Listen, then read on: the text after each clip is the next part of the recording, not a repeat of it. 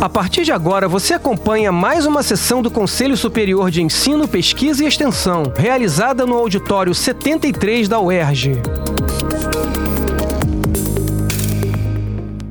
Bom dia a todas e todos, os que estão presencialmente aqui, os que não, os que estão não presenciais. Vamos iniciar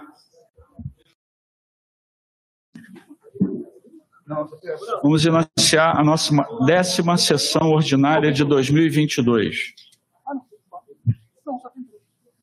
Pediria aos conselheiros que estão ali na, no hall aqui do, do plenário que viessem aqui, porque a gente precisa votar a minuta da ata da sétima sessão ordinária.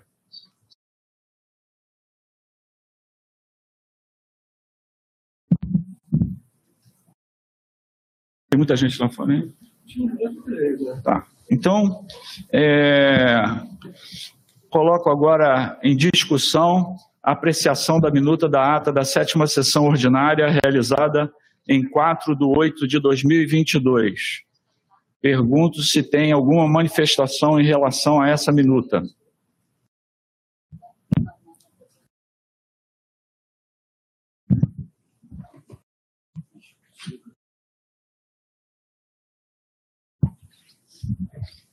É, não, havendo mani não, não, havendo manifestação, é, eu coloco em votação a minuta da ata, essa a minuta de ata. É, pergunto é, se existe alguma posição contra a aprovação dessa minuta de ata. Por favor, os que estão online, manifestem no chat.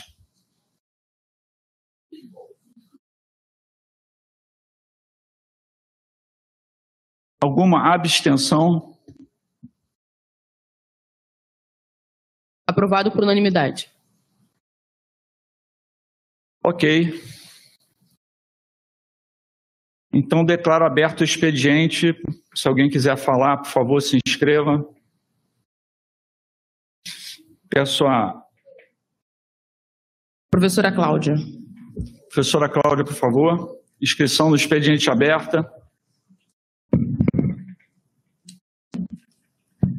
Bom dia a todos, todas e todos, aos que nos acompanham por mediação tecnológica.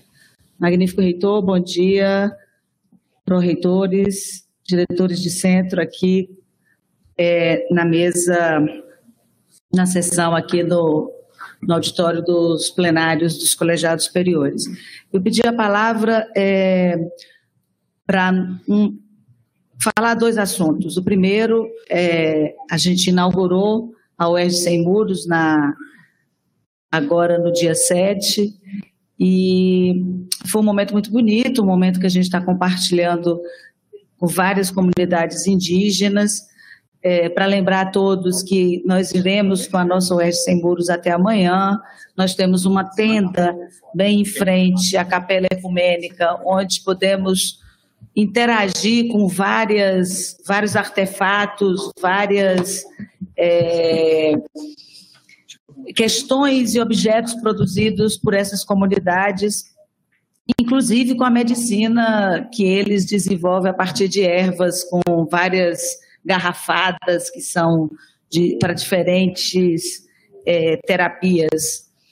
E, e para dizer que hoje é, às 19 horas, quem puder participar, nós vamos ter um desfile de divines, que na verdade são, são estilistas trans, pessoas trans, estilistas, é, design, modelos, e nós vamos ter um, uma bela apresentação com peças produzidas é, por esse grupo e que além da beleza do, do que será exposto, ah, eles também são, na verdade, uma fonte de, de vida, uma fonte de sobrevivência para muitas pessoas que frequentemente são invisibilizadas na sociedade, não são admitidas em determinados postos de trabalho, é, quase que sempre essas pessoas sendo renegadas a uma única possibilidade de ação no mercado é, com a venda do seu próprio corpo, assim. É muito assustador, a gente está no século XXI e há pouco tempo atrás pessoas trans tinham toque de recolher dentro de determinadas comunidades do Rio de Janeiro. Portanto, elas não poderiam aparecer de dia, porque a presença delas ofende as mulheres recatadas e do lar e ofende a uma certa sociedade que insiste em achar que só tem um jeito de amar e que só tem um jeito de estar vivo.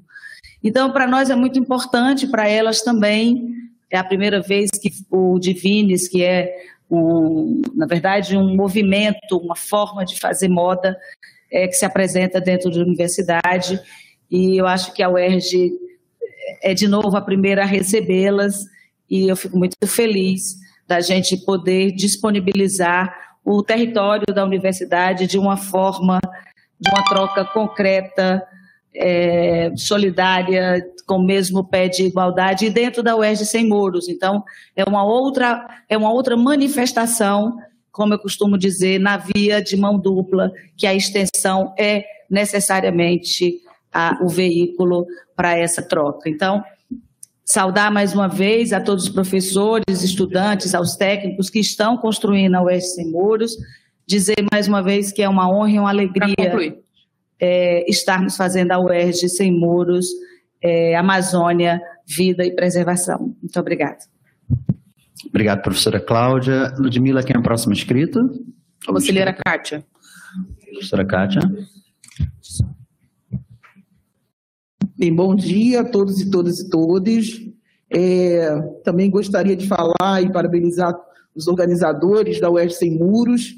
A UERJ Sem Muros é um evento extremamente importante para a universidade e nesse diálogo com a sociedade. E depois de dois anos, a gente tem aí o retorno presencial com muita força, com a presença de muitas escolas, a presença de vários projetos de extensão, de, ensino e de pesquisa sendo apresentados, e isso é uma alegria muito grande a gente ver a nossa casa cheia.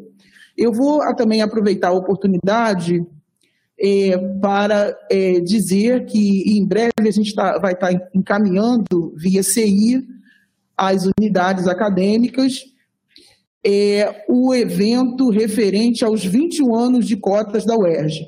A UERJ é uma universidade pioneira na implementação da política de cotas, é uma referência no Brasil inteiro, e esse ano nós tivemos várias manifestações aí, é, tanto de jornalistas quanto de, de entidades, como da própria Câmara de Vereadores de Brasília, que na semana do dia 28 estará fazendo uma exposição sobre a história das cotas, desculpa, a história das cotas no Brasil e a UERJ como vanguarda. Então, isso é muito interessante. E aí, para a gente comemorar esses 21 anos, a gente vai fazer no dia 14, 15 e 16 atividade de exposição, de mesas redondas, atividade de exposição acadêmica e de exposição cultural também.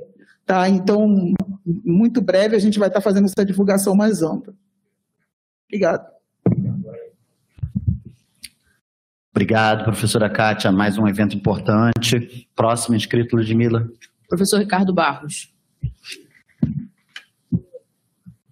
Bom dia a todos e todas. Apenas para dar um informe, não é? Que muito brevemente, tem um barulho. Muito brevemente, não é? Talvez na sessão de dezembro, né? Vamos nos esforçar para que isso aconteça. É, entrará o calendário acadêmico de 2023 para deliberação, não é? já entrando é, na normalidade, com 18 semanas, conforme prevê a nossa deliberação 6 de 2018, 18 semanas, e também cumprindo o mínimo de 100 dias letivos, como prevê a LDB. E esperamos poder contar não é, até o final do período 2023 sem nenhuma né, é, problema não é, referente à interrupção ou à é, modificação da forma não é? Presencial do que é da UERJ. Então, é só esse informe, não é? e vamos torcer que tudo dê certo, para que em dezembro o calendário acadêmico 2023, 1 e 2, entre em pauta. Obrigado, era só isso. Obrigado. Obrigado, professor Ricardo. Próximo inscrito, acho que é o professor André. É isso, Ludmila? Perfeito. Bom dia, André. Palavra sua. Bom dia, professor Lincoln. Bom dia aos conselheiros e conselheiras. É, eu venho aqui só fazer uma reflexão, né, tentar compartilhar com os demais conselheiros é, uma dinâmica que eu acho que cabe uma autocrítica nossa, como Conselho Superior de Ensino, Pesquisa e Extensão. É, até peço também desculpas, aproveito para pedir desculpas por estar voltando no assunto de forma frequente, mas é algo que eu sinto que é uma angústia na, na universidade. É, até o presente momento, nós não fomos capazes, como conselho, de aprovar a curricularização da extensão. A legislação brasileira a, aprovou a curricularização da extensão em novembro de 18, Conselho Nacional de Educação.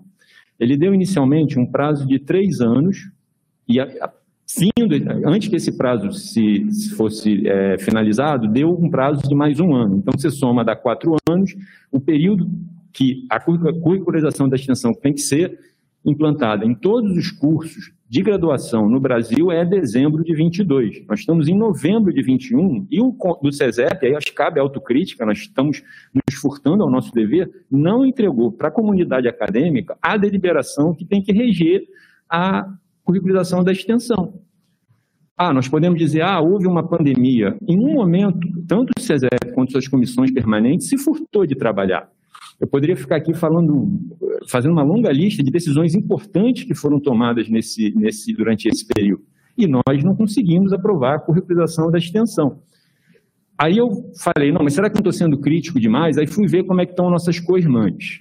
A Rural aprovou a curricularização dela, a, a UF aprovou equivalente ao nosso CESEP, né? Cada universidade tem a sua, mas vamos lá. A UF aprovou em novembro de 21 a, UFRJ, a Rural, a UFRJ, né, Rural, em janeiro de 22. A UFRJ em fevereiro de 22. Todas elas, você entra na página, tem um site explicando para os coordenadores, para a comunidade, como vai funcionar, tirando dúvida e tudo mais. E nós não temos nada aprovado.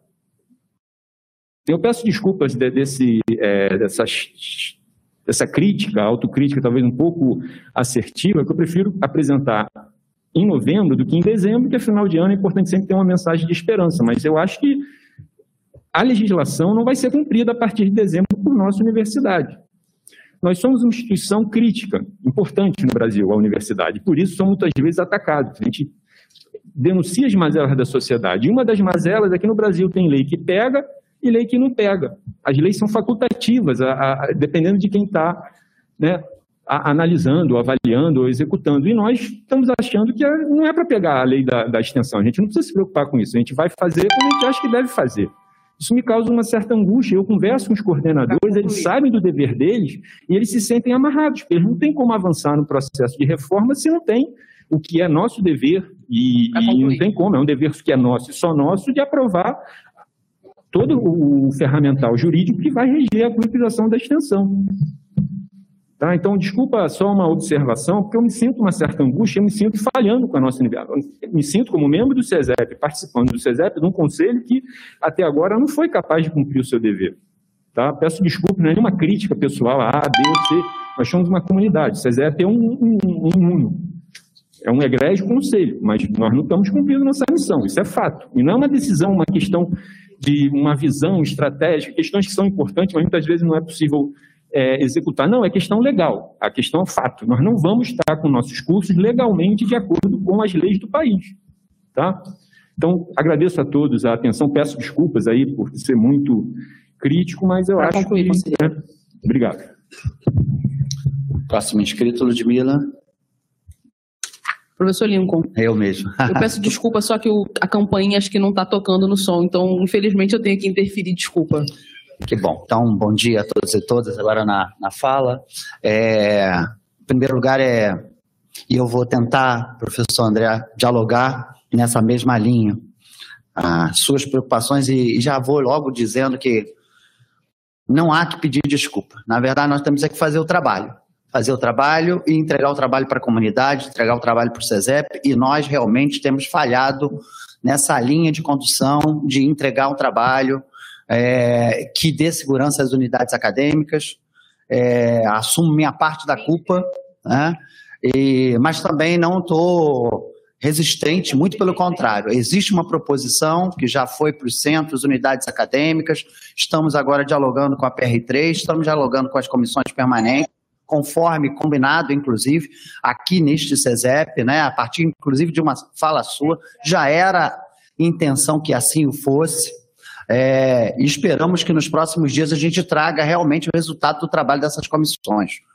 É, existe um, um campo de proposição que abre um leque de possibilidades de protagonismo por parte de estudantes, orientados por professores, na interação dialógica com a comunidade, que é o que nós pensamos que deva ser a proposta ah, da inserção curricular da extensão, ou da curricularização, como alguns chamam, ou acreditação, como outros chamam.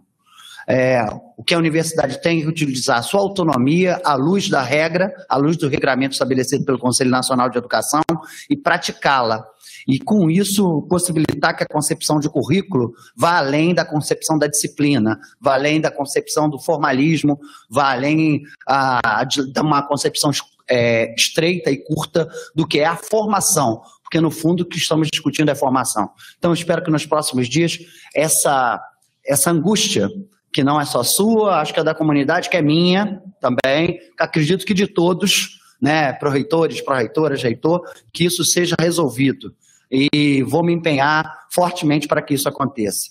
Em relação a, a Oeste Sem Muros, não posso deixar de é, exatamente demonstrar a, linkada a essa questão da curricularização. Ontem estava com o professor Mota, passando por várias exposições, e ali a gente viu vários exemplos, tanto na CEMIC, quanto nas, na, nos espaços de extensão, quanto nos espaços de graduação, de curricularização da extensão sendo praticada sendo operacionalizada, sendo concretizada com o protagonismo dos nossos estudantes, né? e, e a gente entende que não há por que segurar isso. É, muito pelo contrário, a comunidade já faz. E tem que fazer respeitando as identidades, individualidades, singularidades dos diferentes cursos e das diferentes formações. Então, formações. Então, a gente pretende que a proposição ela enxergue não o umbigo da UERJ, mas toda a UERJ, todos os espaços formativos da UERJ, as possibilidades formativas da UERJ, em todos os cursos. E isso é importante para os nossos estudantes. E é importante também para nós que desenvolvemos esse trabalho de orientação e de formação com os nossos estudantes, numa lógica de significação junto à comunidade.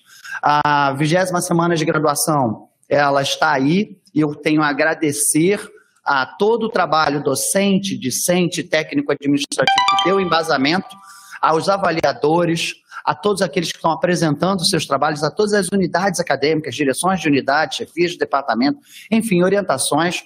É, e por isso a vigésima mostra, a vigésima semana de graduação, pelo que eu já percebi, é um sucesso.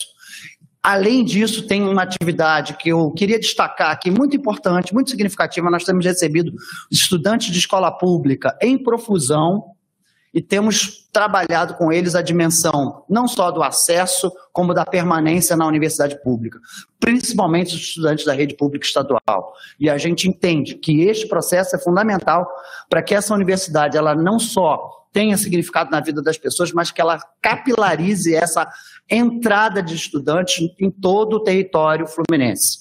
Então, quero agradecer a todos que têm colaborado com isso e acho que a reitoria tem se empenhado muito nesse processo magnífico reitor também tem estado presente nesse, nesses momentos, e isso nos deixa muito feliz. Obrigado.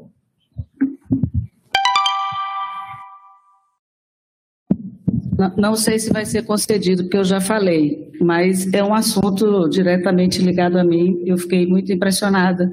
É sobre a curricularização. É a inserção curricular. Isso. É uma resposta para o conselheiro de qualquer jeito. Pode, pode falar, sim.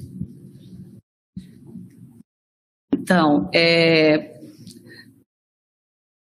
Eu acho que o, os tempos, eles têm algumas responsabilidades que outras, umas a gente controla, outras a gente não controla. É, a, o DEPEST, o Departamento de Extensão, já realizou quatro imersões com todos os coordenadores dos núcleos de extensão das unidades acadêmicas.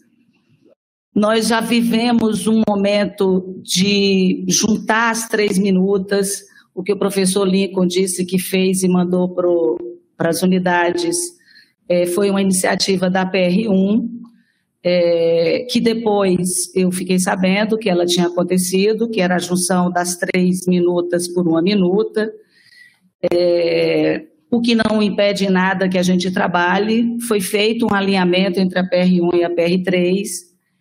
É, esse alinhamento já provocou uma primeira apreciação da minuta pelas duas comissões, pela CPEC e pela CPG, aqui nesse plenário. É, nesse momento, a gente teve uma outra reunião já da CPEC que incorporou várias contribuições que estão vindo da CPEC, inclusive da reunião conjunta, nós recebemos contribuições da professora Nádia, diretora do CTC, do professor Bruno, de um conjunto de unidades da, do Centro de Educação e Humanidades. É, certamente é, terá uma outra reunião, porque a minuta está sendo consolidada. Existem alguns questionamentos de, do, da, do, do, da dinâmica processual, mas isso eu acho que eu não tenho condição de responder. Isso cabe ao Conselho, à Secretaria dos Conselhos. O que eu entendo é o seguinte: é, quem, não serei eu a relatora desse plenário, porque é assim que o nosso regimento diz, não será ninguém da CPEC, nem será ninguém da CPG, mas vai sair uma minuta, que é a consolidação que a PR1 tinha feito, com uma limpeza, digamos assim, de algumas coisas que não cabem numa deliberação. Tinha dentro dessa minuta vários pontos que é de uma ordem de serviço da extensão, e não é, é a melhor forma de regulamentar um processo é, ficando preso a uma deliberação, até que a, a, a, ordem de serviço é exatamente a, flexibilização. Ninguém chama mais de acreditação da extensão. Essa palavra que apareceu em 2013 era uma interpretação errada de que só existe atividade acadêmica mensurável por crédito. Então, assim, já foi creditação, não é mais para ninguém no Brasil. É, não, não é mais, assim, o ForProex no seu último, na sua última reunião agora de julho, inclusive corrigiu toda a nomenclatura, botando para inserção curricular ou integralização é, curricular. O que eu quero é, dizer aqui com a maior tranquilidade, assim, com a maior tranquilidade, é, é a, a, as, as orientações da, da minuta não são minhas. Uma das coisas que o, a proposta que estava sendo trazida colocava era caracterização do que é extensão. A gente não pode caracterizar o que é extensão. A extensão ela já está normatizada por deliberações superiores do, do tanto do, do, Conselho Nacional de Educação como do Ministério. Então, é só a gente limpou, virar sim, professor, assim, uma minuta ou duas. Eu acho que a gente não pode, é, numa universidade, nos privarmos das diferenças e das divergências. A, a, existe uma minuta que está sendo muito olhada com muito cuidado, que já passou por três reuniões, que vai passar por uma quarta reunião, que foi consultada, inclusive, assessores é, de outras universidades, que está aí. Se existe outra, outro pensamento, outra interpretação, é, a gente tem que debater. Não tem outro jeito da gente enfrentar as nossas diferenças, senão é, a gente discutir, porque não é simples o processo da inserção curricular. Não está aqui em jogo a gente arrumar um leque, um cardápio de coisas para caber. O que está em jogo é mudar a formação humana. O que está em jogo nesse processo é uma outra universidade para outras exigências e que estamos longe ainda dela, estamos longe. Agora, a minuta da deliberação, a gente tem que trazer para esse plenário, é, e eu acho que a gente vai ter algumas divergências que são próprias do novo. Quando a coisa é nova, a gente tem uma impressão do novo de um jeito e o outro tem a impressão do novo de outro jeito. Com maior tranquilidade. Agora, não dá para a gente pegar a, a deliberação, tem que ser uma minuta da exceção curricular. Não dá para ter uma vírgula e caracterização de atividades, porque não temos autonomia para caracterizarmos isso. Obrigado. É, eu perdi a conexão aqui. Quem é o próximo? Acho que é o Mota. Mota, pode falar. Alô, ah, bom dia a todos, é, serei breve. Só não queria me furtar de agradecer a todo mundo que participou da organização da Sem Muros. Cada reitoria tinha um membro, pelo menos, na, na comissão, trabalharam muito à mesa, estão trabalhando nisso, é um trabalho, como sempre, muito bonito. Eu sou fã ardoroso da Sem Muros, quando eu posso eu visito, tenho visitado pouco, mas é, é sempre um momento muito interessante. A CEMIC está na 31ª edição, é, assim, queria lembrar que, na verdade, a CEMIC até falando com o André, a CEMIC, por força de regra, não pode parar. Então, a gente nunca parou mesmo na pandemia, porque, como a CEMIC tem bolsa do CNPq junto com as nossas, a gente tem que fazer avaliação. Então, a gente fez a CEMIC mesmo quando não houve o RCMU. Então, é, é, a gente se virou, conseguiu um dia da FAPES para fazer online, foi tudo muito legal. Ficou essa, essa tecnologia para o futuro. Né? Então, só isso, agradecer aos, aos, organizadores da CEMIC, está funcionando tudo muito bem, e dar um parabéns a eles. Obrigado. Obrigado. Alô? É, obrigado, conselheiro Mota. Conselheiro Gaioso, palavra é sua. Alô, estão me ouvindo? Sim. É, bom dia a todos e a todas. Eu queria aproveitar, reitor, é, para dar os parabéns aos membros desse conselho que se encontram em plenário e que, seguindo a recomendação da PR5, estão usando a máscara. Né? Nós estamos num momento muito difícil, muito complicado, não só no Rio de Janeiro, mas em todo o Brasil, inclusive com a prefeitura é, orientando que isso seja feito. Né? E foi muito positiva a orientação da PR5 que a gente retornasse o uso de máscara para que não haja nenhum outro problema e o reforço da vacinação. Né? Para aqueles que ainda não tomaram, acredito que na UERJ isso não, não tenha acontecido. O segundo, eu queria endossar a fala da professora Kátia, eh, no sentido dos 20 anos da, da lei de cotas na UERJ. Né? É, na época da criação de cotas, eu era do Conselho Universitário e nós aprovamos, apesar de algumas resistências à época, com a professora Nilceia Freire à frente, trazendo essa proposta e tudo, apesar das resistências, nós conseguimos aprovar é, as cotas, né? essa correção é, histórica, né? que era necessário fazer.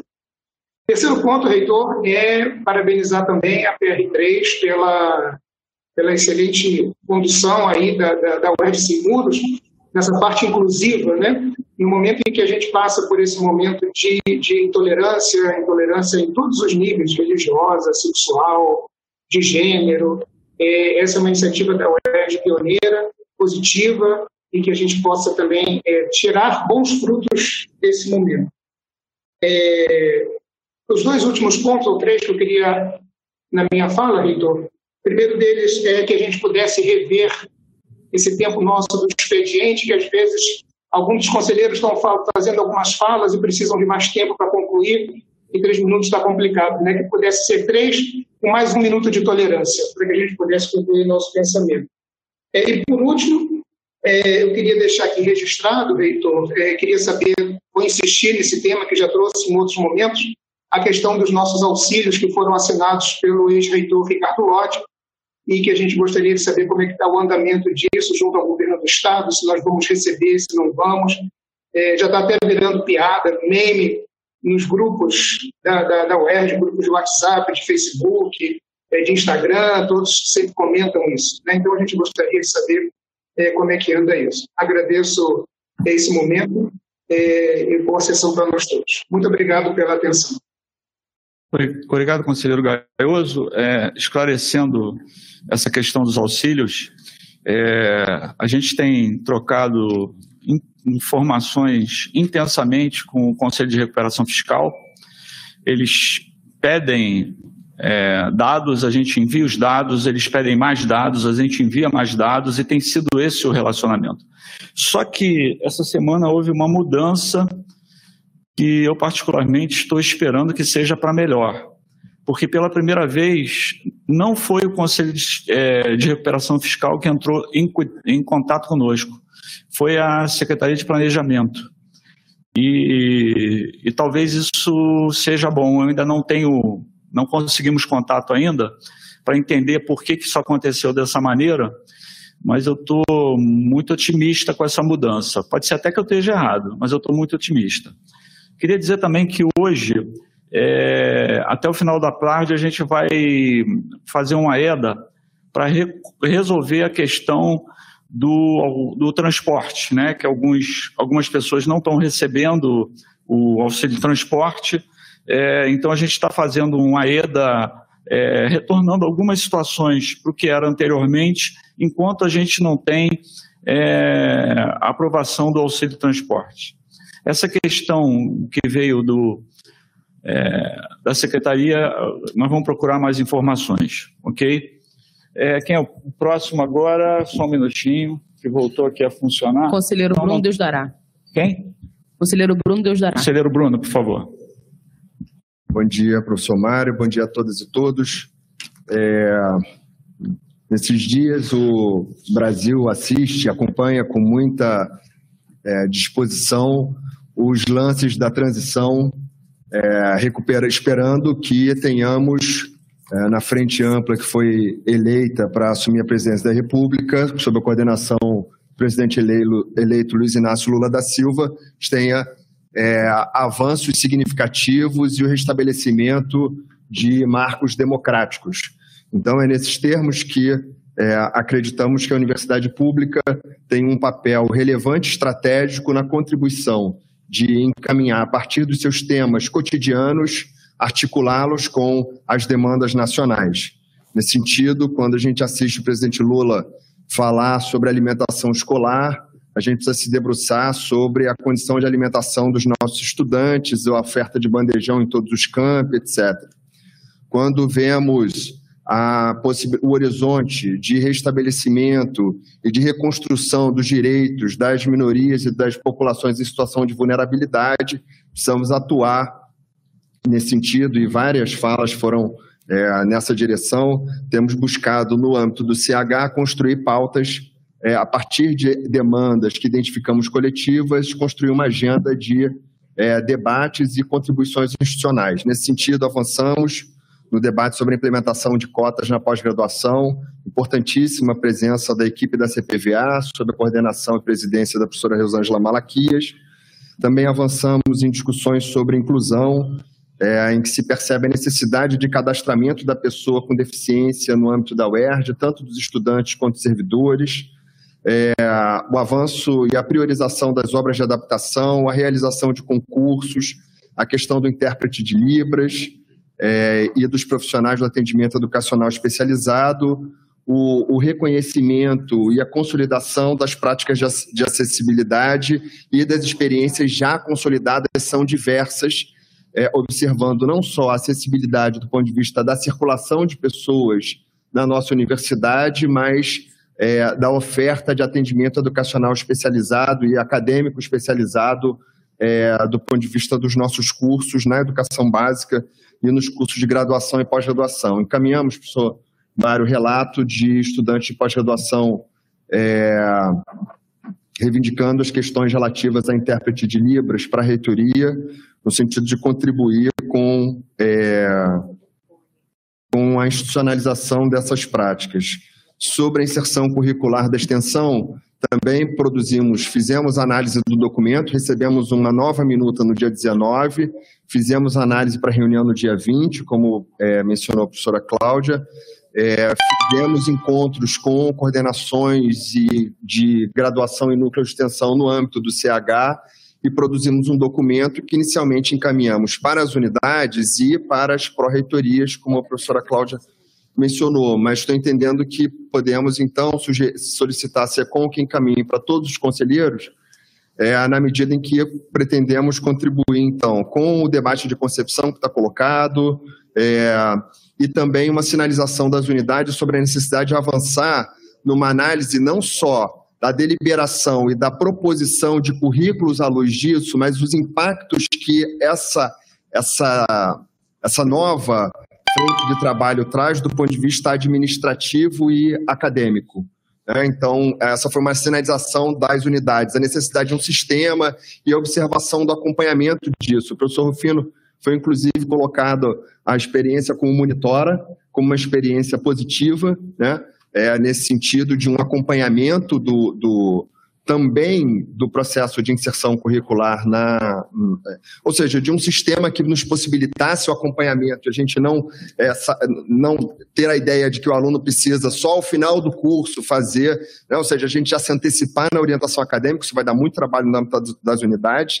E professora Cláudia, os encontros do que o DEPEST vem realizando foram muitíssimo bem recebidos em vários momentos do nosso debate os colegas se referenciaram em falas né, que foram é, feitas nesses debates, debates já de um horizonte da implementação, sem perder de vista a densidade da, da concepção. Então, temos agido nesse sentido, temos produzido alguns documentos, é, já tivemos resposta da, da reitoria sobre eles, mas especialmente queria é, concluir dizendo, indo na direção do que André colocou, conselheiro André, que não se trata de crítica a isso, aquilo, a gestão. Ah, eu observei um pouco no texto da reitoria a menção é, a gestão, o nome de chapa tal. Não, não é isso, de modo algum. Né? O nosso objetivo é contribuir com a institucionalização de práticas e com o debate, ou seja, reforçando o nosso engajamento na construção coletiva do que acreditamos como UERJ e, a partir da UERJ, olhando para os desafios que estão nacionalmente colocados para todas e todos nós no campo democrático. Muito obrigado.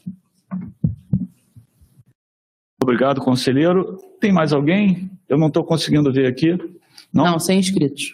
Ok, então. É... Conselheira Gunnar, acabou Conselheira de se inscrever. Gunnar, por favor. Bom dia a todas e todos. Aproveitando aqui, queria é, aproveitar a presença do pró-reitor de saúde, né, professor Rufino, a orientação que a OERJ está dando em relação ao aumento do número de casos dessa nova variante da Covid seria uso de máscara em ambiente fechado, né? E o que a gente está percebendo, assim, pessoas estão sintoma, ficando sintomáticas. Aliás, parabéns pela organização ali da testagem, muito bem feita. Inclusive, eu fui lá segunda, estou gripada, foi negativo. Mas, além disso, o que, que a gente está propondo? Por exemplo, faz o teste, deu positivo. Eu acho que seria bom, tem, tem aquela. Saiu, né? Uma, uma deliberação e tudo. Mas não seria bom fazer uma informação mais forte em relação àquilo? Como, por exemplo, o, FG, o FRJ fez, que colocou é, de uma forma direta, assim, pá, pá, pá. Não seria bom fazer isso? A orientação que vocês deram? recomendar fortemente o uso de máscara e em relação à testagem o que fazer, eu acho importante também fortalecer o sistema de informação que vocês inclusive estão fazendo. A gente poderia fazer com que todas as unidades realmente preenchessem, não é? E atualizassem. É isso que eu, eu escrevi para falar disso. Quer que eu Posso? tá. Não, obrigado. É, primeiro, a gente já notou que a Universidade do Estado do Rio de Janeiro é, tem uma carência é, de integração e principalmente de é, informação. É, devido às redes sociais, às vezes as informações chegam antes das redes sociais do que de uma forma oficial. E, e às vezes com um pouco de diferenças no, na, nessa característica. Então, nós temos um primeiro desafio é que nós estamos numa sociedade participativa, eu estou falando de sociedade, estou falando da UERJ, né? A comunidade é participativa, ela tem que participar, ela tem que ser, é, deixar, é, a gente tem que fazer a cultura dela participar. Então, essa cultura está sendo muito interessante, que eu já percebemos que a cultura da UERJ não é de participação. A gente vê pelo Monitora o Monitora demonstra claramente eh, que a gente precisa aprimorar esse instrumento de participação. E cabe a todas as unidades acadêmicas e também a direção né, administrativa central estimular e mostrar qual a importância dessa participação. Um exemplo claro: é, algumas unidades, é, principalmente as que não estão dentro do centro aqui da UERJ, da, do campus principal, elas é, têm informações muito é, reduzidas da, do número de vacinados, inclusive né, do número de testados. Então, é muito reduzido. E, e a gente, e, e acho que isso a, a Cátia Antônia pode falar, muitos colégios, na época da UERJ Sem Muros, eles vêm para a UERJ para participar das atividades. E foi uma surpresa absoluta que é, os alunos não estavam vindo porque a gente faz, faz uma exigência do passaporte vacinal e eles não têm o passaporte vacinal completo, a caderneta vacinal de aluno do ensino médio fundamental completa. Ou seja, é, então isso é, demonstra a nossa importância como educadores. Né? Não é através de exigências, e sim educar é, essa participação. Sobre a proposta de fazer algo é, um pouco mais intenso, nós estamos pensando sim, nós estamos pensando, mas parte muito é da, da, da contribuição do grupo de comunicadores para a gente ver como é que a gente vai alcançar isso. É, nesse momento, é, a gente ficou preocupado, nós colocamos 25% uma taxa de obrigatoriedade de, de uso de máscara, e ontem foi 13% a nossa positividade, mas o número de testados está sendo muito alto. Né? Não chegava a 100 pessoas testadas por dia, já estava muito mais baixo que isso. E agora estava tendo 100 pessoas testadas por dia. Ou seja, então, é, 87% das pessoas é, têm outra doença respiratória. E do mesmo modelo, elas transmitem para outras pessoas, né? por isso que a gente tem que é, treinar como se fosse o, corpo asiático a usar a máscara em benefício da sociedade. Então, isso, isso, é uma, isso vai ter que ser o nosso legado. Essa, esse ensinamento para a nossa comunidade, assim isso vai ser transmitido. Então, só, mas eu concordo com as suas ponderações.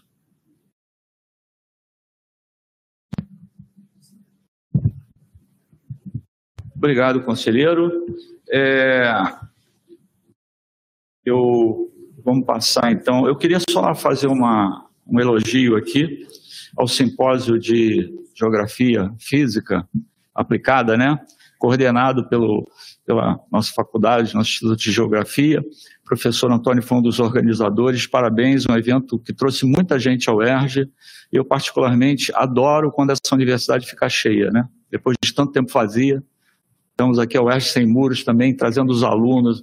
Ontem quando eu cheguei, foi difícil entrar com o carro e chegar na vaga da reitoria, porque estava cheio de estudantes andando pela rua, e isso é muito bom, né? Gente que viu essa universidade vazia durante tanto tempo. Parabéns. É, eu queria então agora, vamos ao primeiro ponto da pauta, é, o processo 26007-02465 2000, 20 mil, perdão, Estou muito à frente no tempo, pelo jeito. É, 2022, professora conselheira Dirce, por favor. Alô? Bom dia a todas e todos. É, o processo foi incluído na pauta, né, professor? Ah, foi incluído. É, é, então foi incluído, tá? Isso, foi incluído foi um erro na pauta. Aqui da gente, ah, tá. e ele foi incluído. É, Trata-se, então, da minuta de deliberação sobre as regras para as atividades remotas e híbridas da pós-graduação, lato e estrito senso, visando atendimento à situação pós-pandemia. Para tanto, a minuta de deliberação considera o retorno às atividades presenciais e a melhoria das condições sanitárias, conforme disposto no AEDA 49-2022, e na nota técnica da PR 503-2022. a necessidade de estabelecer normas que adequem com a qualidade e segurança sanitária as atividades da pós-graduação à situação pós-pandêmica, que as características próprias da pós-graduação estrito senso e da lato senso exigem soluções diferentes das aplicáveis aos cursos de graduação, principalmente no tocante à relação com as agências de fomento à pesquisa, no que concerne às bolsas e aos auxílios de fomento à pesquisa que há uma diversidade de programa de pós-graduação estrito senso e cursos lato senso na UERJ, cujas especificidades e autonomia devem ser respeitadas, desde que não divirjam das normas institucionais da UERJ e das normas do MEC. Que as diretrizes nacionais gerais para o desenvolvimento do processo híbrido de ensino e aprendizagem na educação superior, do Conselho Nacional de Educação, de forma a não se confundir com a educação à distância, devem ser mantidas. Dos fatos. A deliberação em questão, é, pautada, é, o número no processo é 4032-27927, revoga em seu artigo 1 a deliberação 9 de 2020, referente às normas temporárias para os programas de pós-graduação durante a Covid-19 e que as atividades sejam retomadas prioritariamente de modo presencial guardando, no, entanto, é, conforme o seu artigo 2 a autorização, citação, a critério do colegiado da comissão de coordenação de cada programa de pós-graduação estrito senso ou da unidade onde se realiza o curso de especialização, a oferta excepcionalmente de atividades curriculares remotas, visando garantir possibilidades híbridas de estudo e pesquisa aos mestrandos, doutorandos e aos alunos dos cursos de especialização, desde que não descaracterizem a modalidade presencial dos programas e cursos, conforme previstos nas normas vigentes na UERJ e no MEC. Fecha aspas. São definidos nesse artigo, em seus parágrafos 1 e 2, respectivamente, o que são o processo híbrido, as atividades curriculares remotas em seu parágrafo terceiro, que a realização das atividades remotas devem ser realizadas sem prejuízo das atividades presenciais, em seu parágrafo quarto, que as eventuais atividades remotas deverão ser descritas nos relatórios de avaliação dos programas e sem ferir aos critérios é, estabelecidos pela CAPES. Os artigos 5 e 6 dizem respeito, respectivamente, aos prazos de integralização dos cursos de especialização e programas de pós, e ao impacto da pandemia na produção discente e docente, ambos os artigos devendo seguir as ordens de serviço da PR2. A minuta diz respeito também, em seu artigo 7 a possibilidade de continuidade da defesa com bancas remotas online de teses, dissertações ou monografias de especialização, considerando que ela pode representar significativo benefício acadêmico ou pecuniário para os programas ou cursos de especialização. A minuta estabelece ainda em seu artigo 8 que de maneira alguma, e reforço isso, há, há algumas é, cursos estritos senso ou lato senso com atividade remota devam ser confundidos com cursos em EAD, modalidade na UERJ que já possui características próprias conforme a legislação do MEC considerações por parte dessa conselheira. Pela análise da minuta de deliberação, considero que ela contempla muito satisfatoriamente as modalidades remota e ou híbrida para os cursos de pós-graduação em estrito e lato senso, conforme disposto em seus artigos. Conclusão. Pelo exposto, sou favorável à sua aprovação e submeto aos ilustres conselheiros para o parecer final. Obrigada.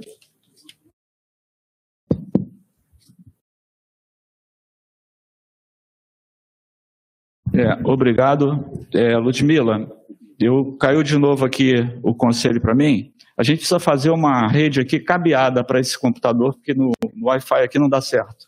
É, eu queria colocar então em discussão. É, Ludmila, por favor, é, acerta aí as pessoas que estão se é, escrevendo, que eu vou tentar entrar aqui. Sem inscritos. Professor Bruno.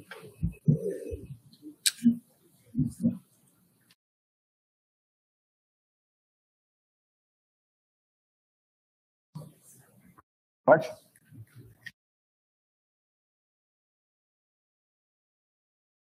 Posso? É, é, essa minuta é bastante importante, né? Ela é parte do, ela é um dos elementos da transição é, do remoto para o presencial, adequada, adequação da minuta relativa à migração, né? Da, da pós-graduação para o remoto. Em termos gerais, ela está bastante detalhada. Obrigado, Dirce, pelo seu relato. É, uma questão que nos parece importante, a experiência foi mostrando a necessidade de marcar um aspecto, né? É, todos sabem das dificuldades que nós tivemos, seja pelo, é, por eventuais agravamentos da pandemia, seja por outros elementos da rotina acadêmica, como jogos no Maracanã, é, que levaram uma preocupação é, das unidades sobre essa e a necessidade de uma organização maior né, dessa possibilidade de uso do trabalho remoto. Né?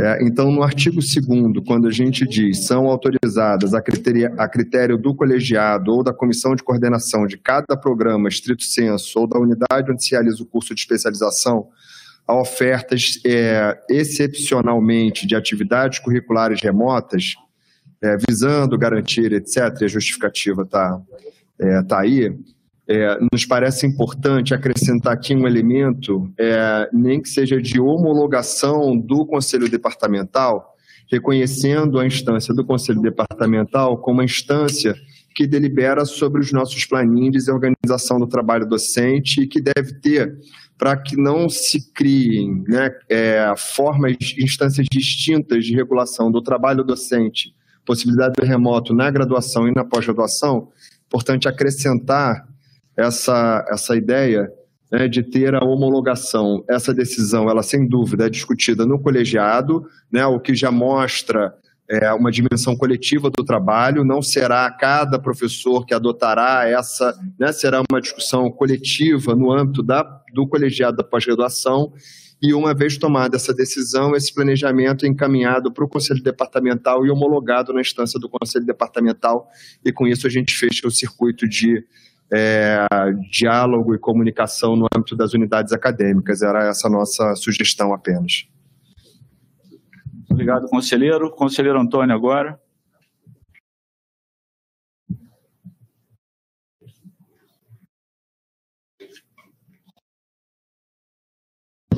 Bom, é, bom dia a todos mais uma vez. Eu só queria colocar para a PR1, talvez estender a possibilidade de defesa das monografias de graduação também nesse formato. Eu acho que se a gente abre para pós-graduação, talvez a gente pudesse pensar em incorporar isso para os alunos de graduação que talvez tenham a mesma dificuldade.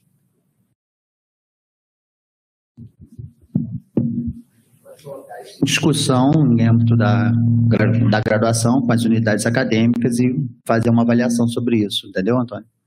Tá? Ok, não tem mais ninguém? É, então, é, eu entendo que teve só uma sugestão de proposta do conselheiro Bruno. Pergunto se a conselheira acolhe a sugestão dele.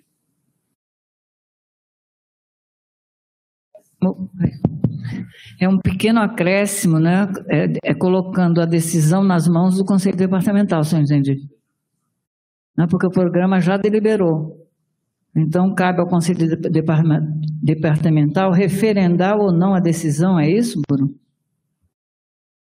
Homologação, é, mas geralmente os programas fazem isso já, né? Você só quer que acrescente, tá, homologação, tá bom. Concordou?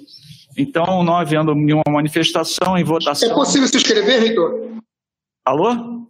É possível se inscrever ainda? Consegue.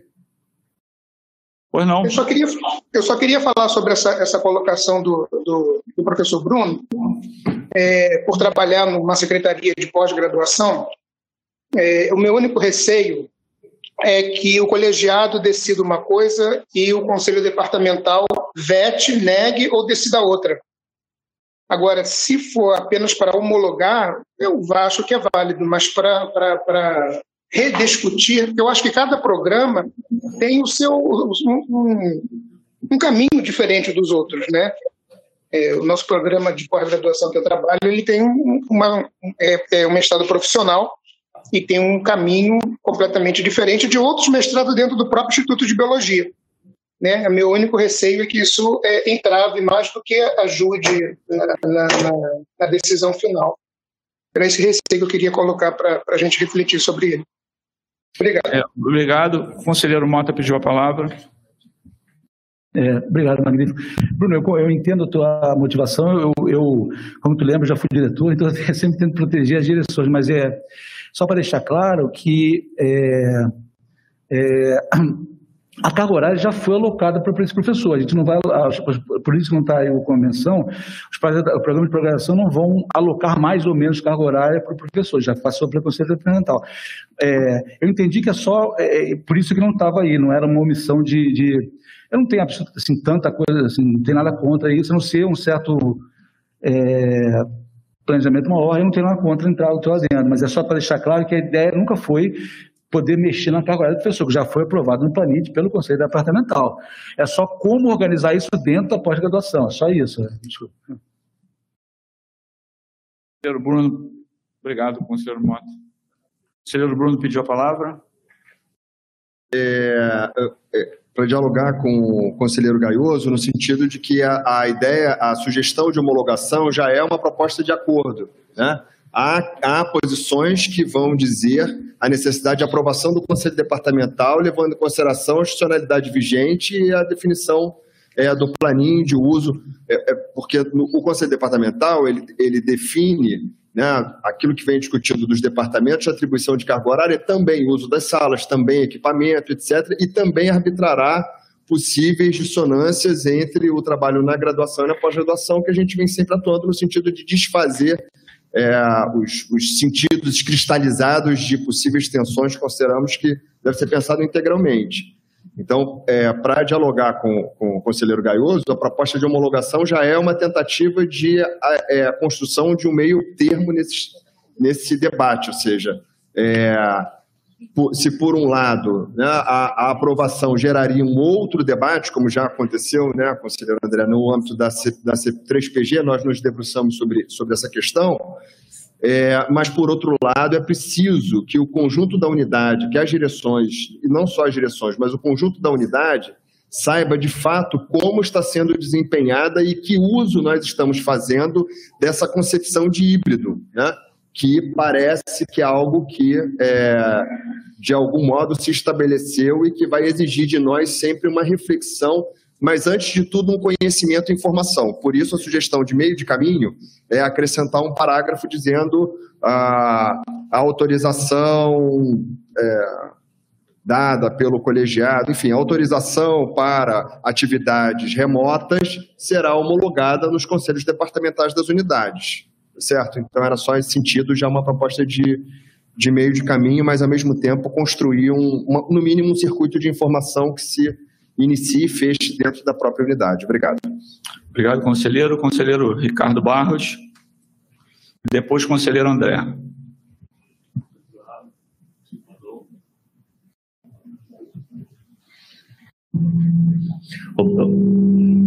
Obrigado, então. Eu queria parabenizar pela iniciativa, realmente é muito interessante, porque, principalmente no que diz respeito às defesas né, de dissertações e teses, e também as de monografia, não é? porque torna o processo mais ágil, no sentido de que não há deslocamento dos membros externos às bancas para a instituição, que requer viagem, agendamento, e isso tudo é, fica mais difícil né, de agendar as defesas. Isso é um ponto. O outro ponto é que é mais econômico também, né? porque as viagens são. E podemos até pensar em participação de membros é, fora do país. Não é para as bancas de dissertação em tese. Então, realmente, isso é muito conveniente. Eu gostei muito dessa questão. É, apenas eu, como não vi o processo, fiquei na dúvida. Existe uma deliberação na UERJ, é a 41 de 16, que trata dessa questão. Ela apenas não normatiza o procedimento como está sendo proposto aqui, não é? Não normatiza que vai ao conselho departamental e tal. Então aqui vem a normatizar o que já estava autorizado na deliberação 41 de 2016. Então, é, isso talvez devesse constar para não ficar um, uma situação disjunta, né, devia constar na minuta de deliberação. Outra questão é que, um, se é uma pergunta, professora Dirce, existe um percentual máximo que as para que as aulas possam ser dadas no formato remoto, nos cursos? É, olha só, não, nós não temos como prever isso. Hum. Porque cada programa, inclusive os programas, a gente sabe que eles, eles, eles, eles se acham, né? É, totalmente destacados da, da, da, do, da questão da unidade. Então já tem uma preocupação com relação a isso. A garantia que o, que o Bruno está tá colocando eu acho muito viável, primeiro, porque, na verdade, vai colocar que há uma obrigatoriedade dos programas de pós-graduação não se sentirem é, separados do conselho departamental, muitas vezes, porque isso ocorre em grande parte deles. Isso é uma coisa. A segunda coisa é que não temos como prever a, a proporção disso, que isso vai depender de como os, os programas colocam a sua carga horária. Geralmente, é, essa questão do remoto né, ela é uma excepcionalidade. E a questão do híbrido significa que eu vou ter o presencial junto com o remoto ao mesmo tempo para poder garantir, né, às vezes, algumas questões muito pontuais do programa, no sentido de que né, o, o professor que dá a disciplina pode, por vezes, ser substituído tá? E aí a questão híbrida é pertinente. E a outra coisa é com relação, às vezes, estudantes que cumpriram todo o crédito, mas ainda falta uma disciplina, mas moram em outros países. E na pandemia tiveram que voltar e não estão conseguindo retornar. Então, eles vão re retornar para as defesas, tá? Uhum. se for o caso. Ou fazer a defesa híbrida. Aí vai depender do programa de como ele vai estabelecer isso. Então, não tem como atribuir uma carga horária X. Hum. O que precisa é que, que os programas de pós-graduação tenham sua parte presencial garantida, é, né? garantida, e, é, no, no, caso do híbrido, do, mexer sempre com as excepcionalidades, ou com híbrido ou com remoto. Tá? Está é claro é, está claro na, na minuta que são casos excepcionais. Eu pergunto isso porque na deliberação da graduação tem um limite máximo de 20% do currículo do curso que pode ser oferecido de forma remota. E neste caso, na criação do curso, na graduação. Na criação do curso, o projeto político-pedagógico tem que informar isso. Aqui não, uma situação excepcional. O, programa, o curso não é criado é, com essa possibilidade. Existe essa possibilidade, ele é criado presencial. Agora, existe essa possibilidade. Eu entendi, obrigado.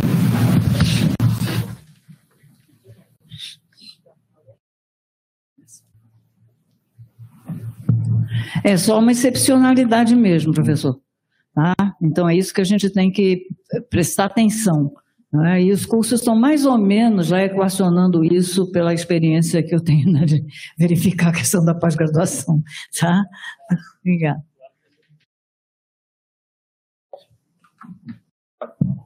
É, então, só, só para. Estava conversando com o Bruno e com o André, é chamar atenção só que aquilo que eu falei é, para o Bruno na outra resposta, no parágrafo terceiro, é, já menciona o Conselho Departamental tem que aprovar, né? Que é o, as atividades curriculares remotas deverão sempre ser realizadas sem prejuízo das atividades presenciais e da caracterização dos cursos como presenciais, bem como deve manter a carga de trabalho e o nível acadêmico equivalentes aos das atividades presenciais, conforme definições estabelecidas por cada unidade acadêmica, aprovadas no Conselho Departamental de acordo com as regras institucionais. Isso é um pouco aquela é, é, eu acho que, de certo modo, cobre, mas se não achar que quiser botar um outro adendo, que fala até da que a caracterização como presencial, mas a divisão realmente não está clara qual vai ser a divisão aqui, vai ser decidida pelos programas. Mas é, a ideia sempre foi deixar que isso, é, a carga horária alocada, de, mesmo dentro dessas atividades remotas, sem prejuízo, as atividades já vão ter mais ou menos passado pelo Conselho Departamental. Né? É, eu, eu entendi assim, mas tanto o Bruno como o André estavam na, na reunião da C3PG, talvez possam melhorar esse entendimento.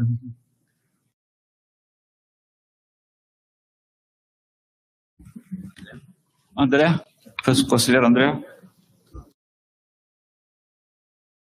Alô? É, eu acho que a, a, a, leitura do Mota remete à primeira fala que, ele, que o próprio Mota colocou o Planind vai deliberar como a alocação da carga horária daquele docente vai ocorrer nas diversas atividades.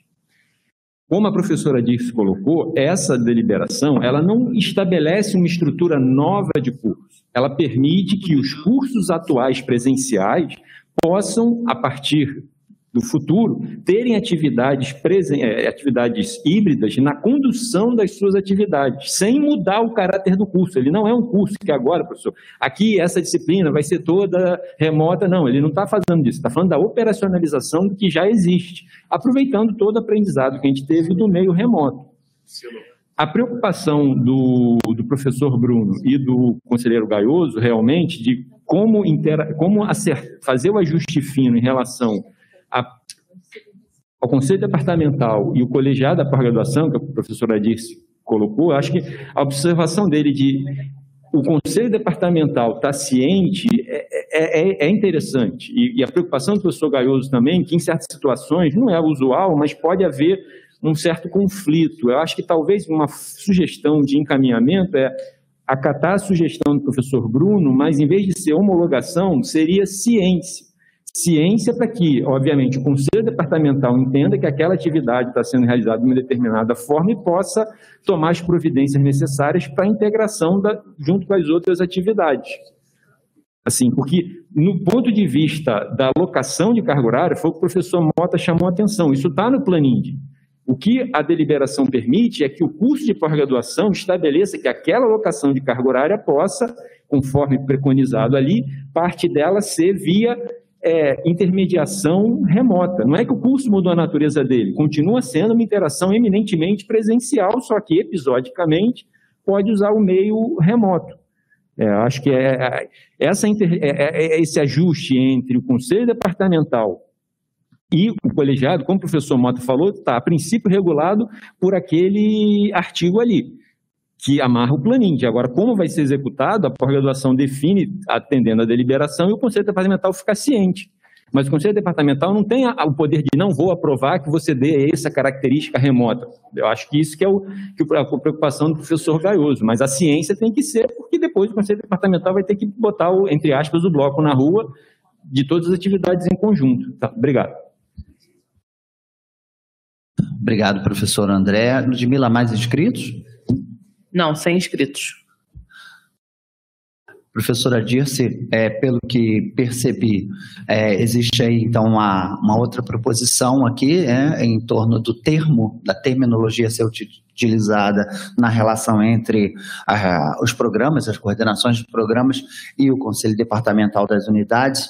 E aí eu gostaria de, de saber se, se a senhora cata uh, e ou qual a senhora cataria uh, no caso dessa sugestão feita pelo professor André. Caso não haja uma possibilidade da gente estabelecer consenso, a gente vota o texto. Tá. Né?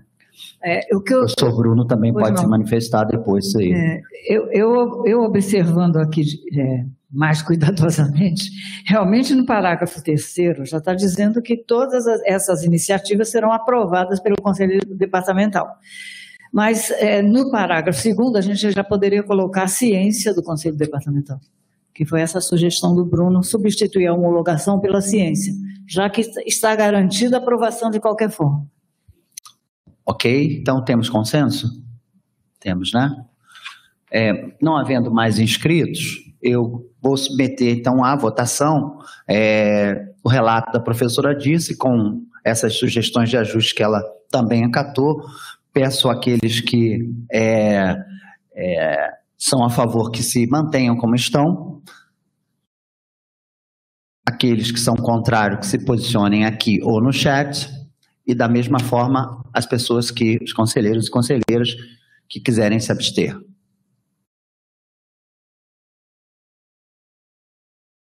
Ludmila, temos resultado? Aprovado por unanimidade. Agradeço a todos e todas. Acho que mais, uma, mais um relato em evolução, né? Apontando aí caminhos para solucionar determinadas situações que muitas vezes criam uma angústia muito grande em âmbito das unidades dos programas. Próximo processo, Ludmila, você pode fazer a leitura do processo é, pra, da próxima relatoria? Claro. Processo 2, 21944 de 2022, Pró-Reitoria de Pós-Graduação e Pesquisa, proposta de reformulação do curso de especialização em língua instrumental espanhola, que foi retirado de pauta na sessão de outubro, relatora conselheira Nádia Souza de Lima. A conselheira Nádia não está presente, não sei se outro conselheiro assumiu o relato. Ela está online. Ah, ah está? Ah, tá ótimo. Maravilha. Podemos seguir o relato? Conselheira Nádia nos ouve?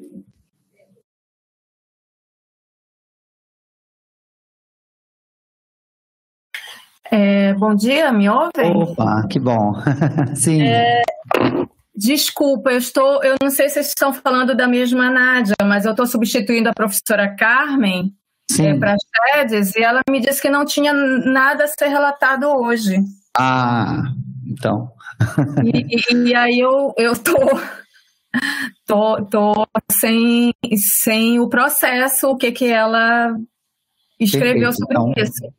Mas tem outra Nádia, não sei se estão confundindo a Nádia e outra Nádia Lima. Não, não, seria a mesma. Mas aí, se, se for o caso, a gente retira de pauta e a gente conversa na próxima é, sessão. Eu acho melhor, porque a professora Carmen pediu minha substituição, mas não me passou esse, esse relato. Então, desculpem. Havendo essa situação, retiramos né, o item da pauta, ele retorna na próxima sessão.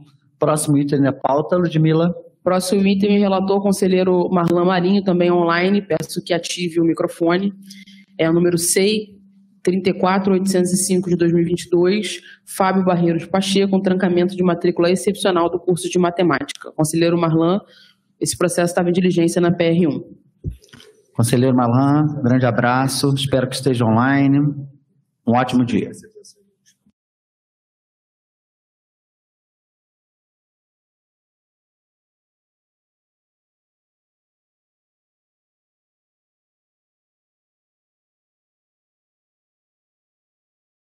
Conselheiro Marlan, nos escuta?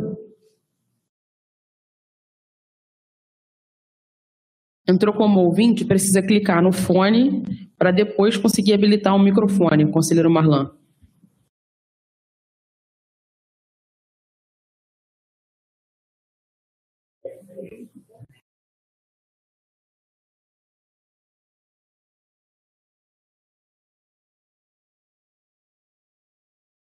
Achei o áudio, ba... achei que ele se manifestou de alguma forma, mas bem baixinho no áudio. Ele está ativando o microfone agora. Ah, tá. Presente. Só ativar o microfone, conselheiro. Podemos? Isso, perfeito. Ouvimos. Reitor, boa tarde dia, senhores conselheiros. Eu preciso começar pedindo desculpas aos senhores, em especial à secretaria do Conselho, porque esse processo foi retirado de pauta por erro meu. Na sessão passada, eu havia pedido que esse processo voltasse à secretaria, porque ele fora assinado por uma procuradora e eu não tinha achado nos autos do processo a procuração. E por isso eu pedi que fosse feita essa diligência. E, para minha alegria, o erro é meu. havia a procuração sendo juntada e eu que não a havia achado. Então, preciso pedir desculpas aos membros do Conselho e desculpas aqui também ao pessoal da Secretaria, que, graças aos seus aliados, sempre me corrigiu.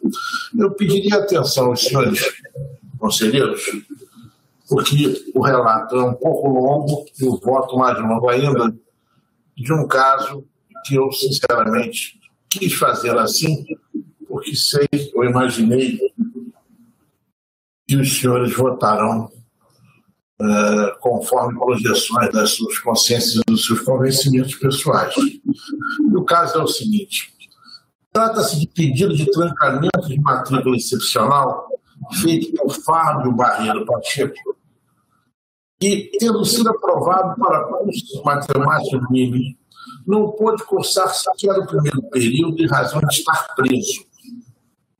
O aluno ingressou no vestibular 2022, mas não cursou qualquer disciplina. Ele está preso desde novembro, 27 de novembro de 2019, portanto, sem qualquer chance de assistir às aulas presenciais. Embora não houvesse documentos que o demonstrassem, uma consulta que fiz ao site do Tribunal de Justiça permitiu identificar o quadro jurídico em que está o requerente. O aluno, que integrava a Polícia Militar, foi denunciado pelo Ministério Público por homicídio qualificado contra um transeunte. A sentença é de 28 de maio de 2015. A revisão criminal foi desprovida com o trânsito em julgado no 8 de, 9 de setembro de 2020. O mandado de exclusão foi expedido em 20 de abril de maio de 21. A pena é de 16 anos em regime inicial fechado.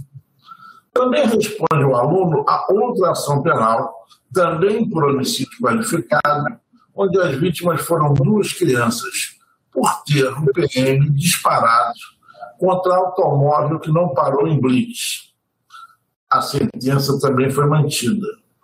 A revisão criminal foi, foi provida, em parte, apenas para anular o acordo de desembarque de declaração por erro do nome do advogado na intimação. Não há, pois, ainda trânsito em julgado. Nesse segundo caso, a pena é de 12 anos e 3 meses. O processo de execução, execução das duas penas, aponta o seguinte: um, regime atual fechado. Pena total, 28 anos e 3 meses. Pena já cumprida, 6 anos e 2 meses. Data prevista para livramento condicional, 5 de abril de 2035.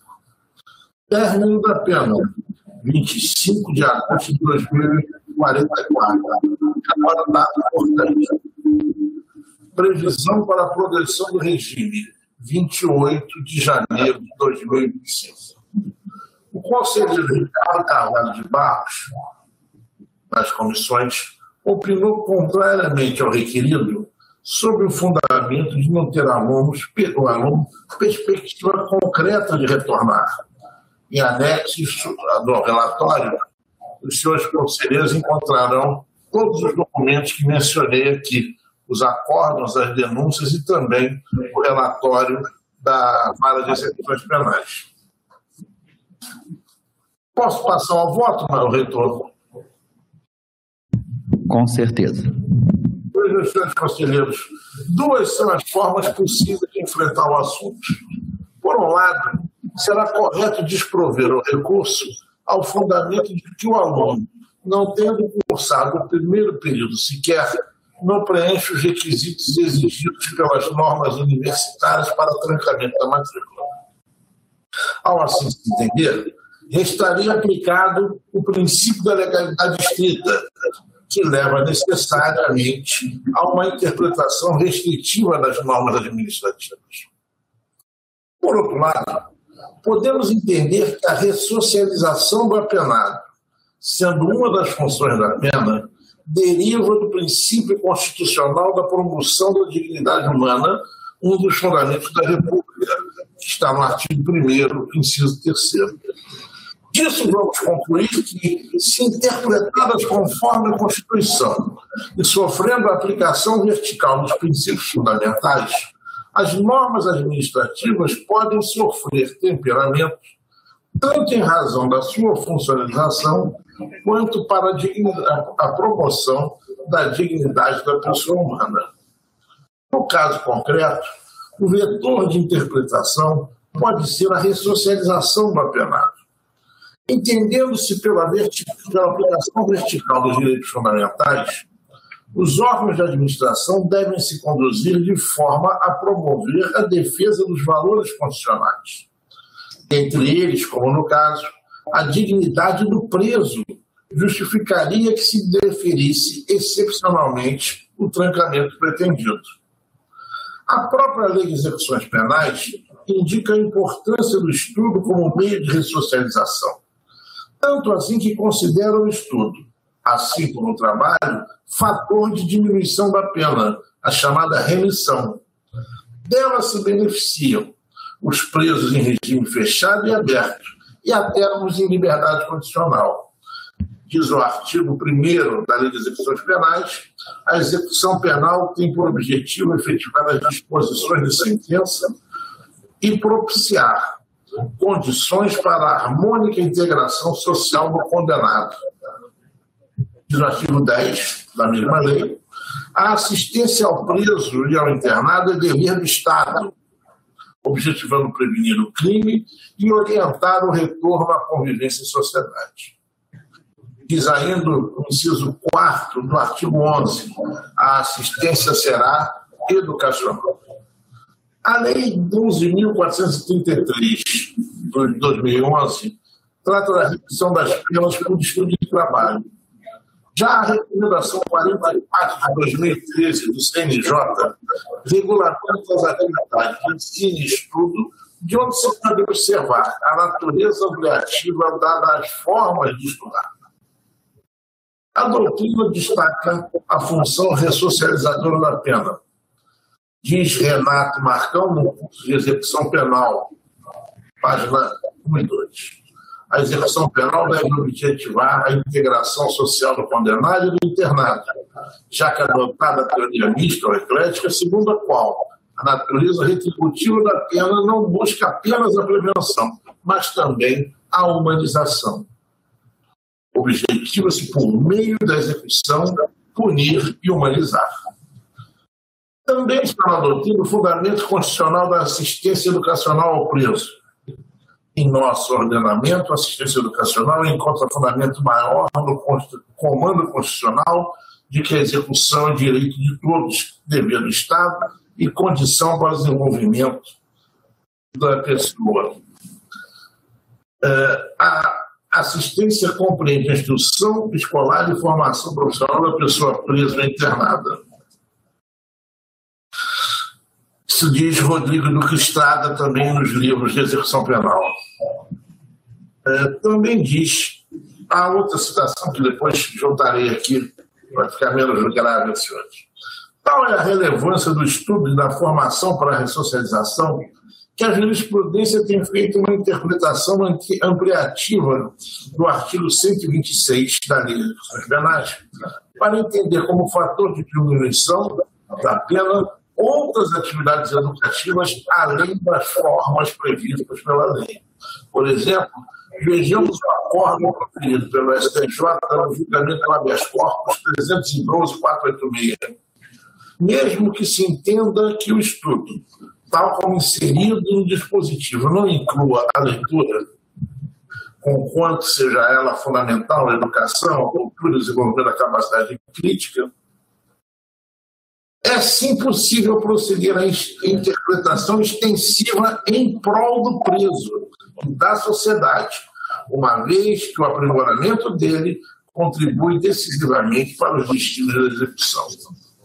A mesma coisa nós vamos encontrar em outro acordo do STJ, em outros habeas corpus, onde se diz o direito ao estudo concedido como válvula impulsionadora do processo de reinserção do apenado de modo a permitir uma integração mais efetiva após o resgate das reprimidas a ele impostas, ou seja, em outros termos, um mecanismo de auxílio ao alcance de uma vida autossuficiente, como enfatizam as regras de Mandela. Isso nós vamos encontrar no habeas corpus 535383, sexta turma, num acórdão que foi publicado no Diário Oficial no dia 21 de setembro de 2020. Já o STJ, em julgamento no habeas corpus 90-107, relatoria do ministro Lewandowski, reafirmou a tese que a remissão da pena por estudo ou por trabalho é uma expectativa de direito do preso. Se a própria lei, senhores conselheiros, penal, que trata da ressocialização, vê a relevância do ensino e do estudo, se a doutrina enxerga essa mesma ressocialização como decorrência do princípio da dignidade humana, se a lei considera um direito do preso estudar e trabalhar, tais valores devem se sobrepor ao regramento universitário. A universidade, como instituição pública, também deve se reger pelos valores constitucionais na interpretação das suas normas. No caso, o aluno recorrente deixou de frequentar as aulas por motivo ali à sua vontade, um motivo de força maior. A norma universitária que impede o trancamento da matrícula, nesse caso, tem uma função menor do que a promoção da ressocialização, que todos nós sabemos já ser tão difícil. Por fim, como mostram os documentos que juntei com o relatório, em especial o relatório da execução das penas, o aluno passará ao regime semiaberto em janeiro de 2025, quando poderá vir às aulas. Por isso, para a promoção da dignidade humana, da pessoa humana, e desde já pedindo desculpas aos que pensam de forma contrária, eu voto pelo provimento do recurso. Muito obrigado.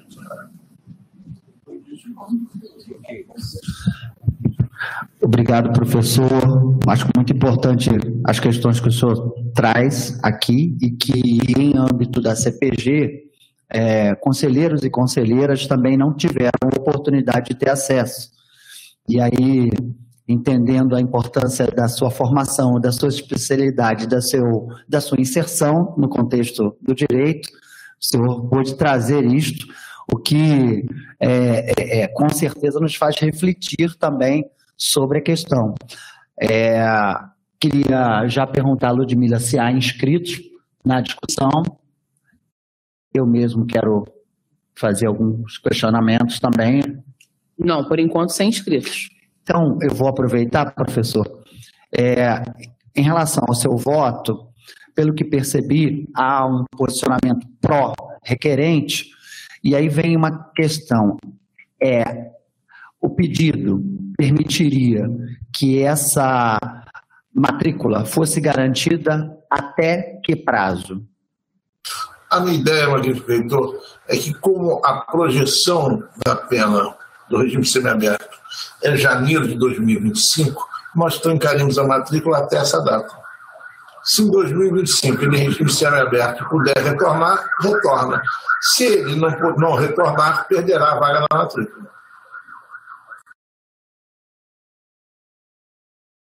Perfeito, isso, isso era uma dúvida, eu cheguei até aqui a conversar durante seu relato com o professor Ricardo Barros, exatamente com essa questão, talvez como horizonte, né? É, porque todos os outros prazos de fato de cumprimento total da pena ultrapassam em muito essa data e aí teríamos uma vaga é, presa na universidade por um período que eu digo eu muito longo, né, inclusive discrepante até com o momento de formação, com as transformações pelas quais a própria, a, os próprios currículos né, da universidade passarão. Gostaria de saber se há inscritos. Professor Rufino. Professor Rufino. Primeiro, parabenizar o professor Marlane Moraes Marinho, conhecia, e achei simplesmente brilhante a sua exposição e, e que é, faz, acho que todo o plenário que está aqui presente ou virtualmente, refletir é, a importância de ser um educador e, ao mesmo tempo, a importância de um país que nós desejamos. É, a partir da sua exposição de voto, eu acho que a gente tem que tentar é, demonstrar é, a potencialidade de ressocialização por meio do ensino de uma forma real. Se essa matrícula precisasse ficar 10 anos suspensa para o rapaz é, retornar e conseguir novamente se ressocializar, eu apoiaria. É, o nosso papel não é, é criar os conflitos ou perpetuar os conflitos internos e de próximos. O nosso papel é auxiliar ao desnovelamento desses conflitos. Então, é, parabéns pelo seu voto e eu acho que esse é um momento de grande reflexão e de relevância para a universidade. Próximo inscrito ou inscrita? Professor Jorge. Bom dia a todas e todos.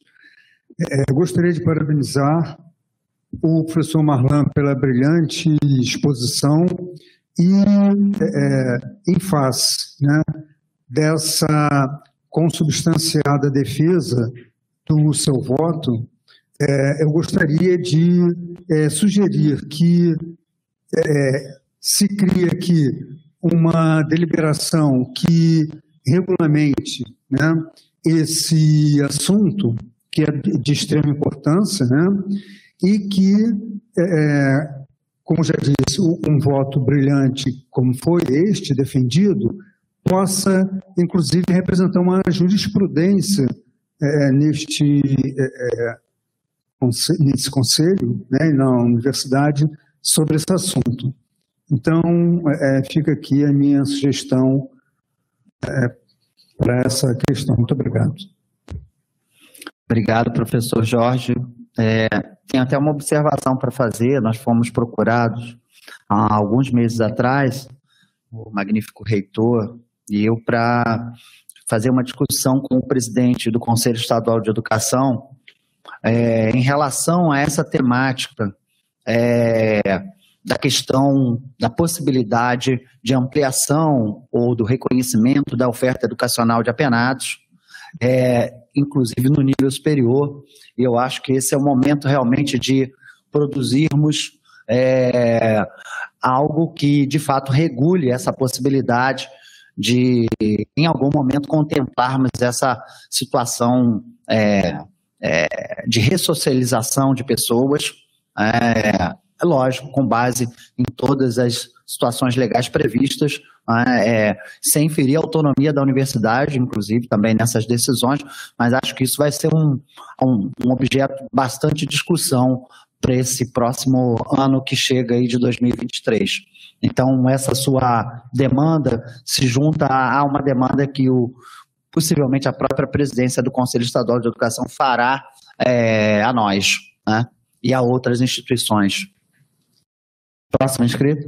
Professor Ricardo Barros, porém o relator também está pedindo a palavra aqui. Ok. Relator precede. Professor. Magnífico, reitor. É, primeiro agradeço aos senhores todas as manifestações que fizeram acerca da minha, do voto, que, como senhores sabem, na verdade é simplesmente um defeito da, da formação aí do sétimo andar onde os senhores estão. Né? Embora os senhores estão ainda um enclave na Faculdade de Direito, é, e que muito se orgulha de ter todos aí.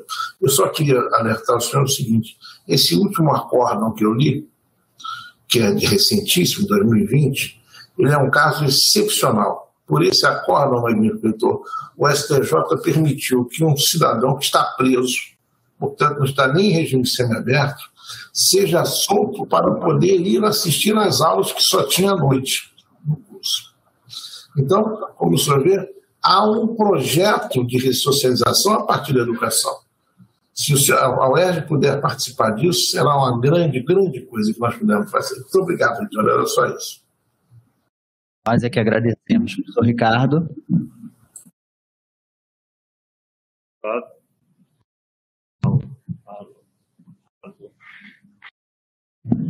Agora.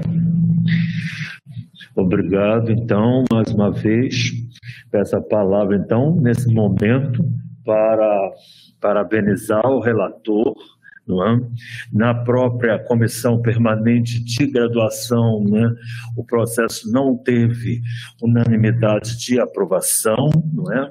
houve algumas abstenções e e foi uma decisão discutida no ano. Eu era o relator na sessão desse processo no ano, mas a gente também, quer dizer, no meu caso, como relator, eu não tinha essas informações que o nobre relator traz de previsão para a progressão de regime para 2025. Em sendo assim, no ano, eu estou de acordo com a orientação do relator. Obrigado. Obrigado, professor Ricardo. Mais algum inscrito ou inscrita? Conselheira Cláudia. Professora Cláudia.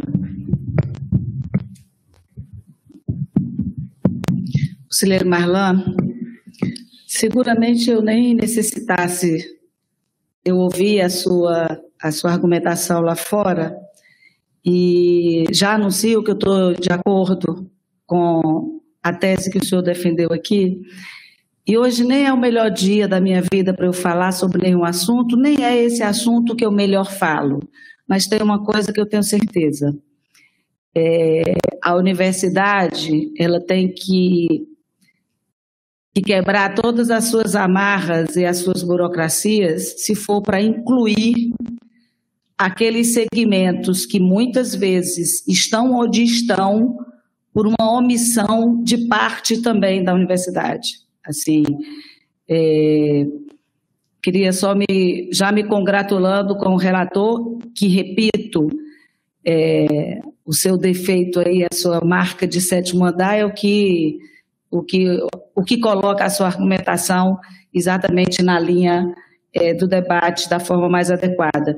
E aqui é uma manifestação é, de uma professora é, que sempre estará junto de todas as quebras que forem para incluir pessoas que foram quebrados pela elite, pela exclusão, pelas burocracias e principalmente pelas certezas.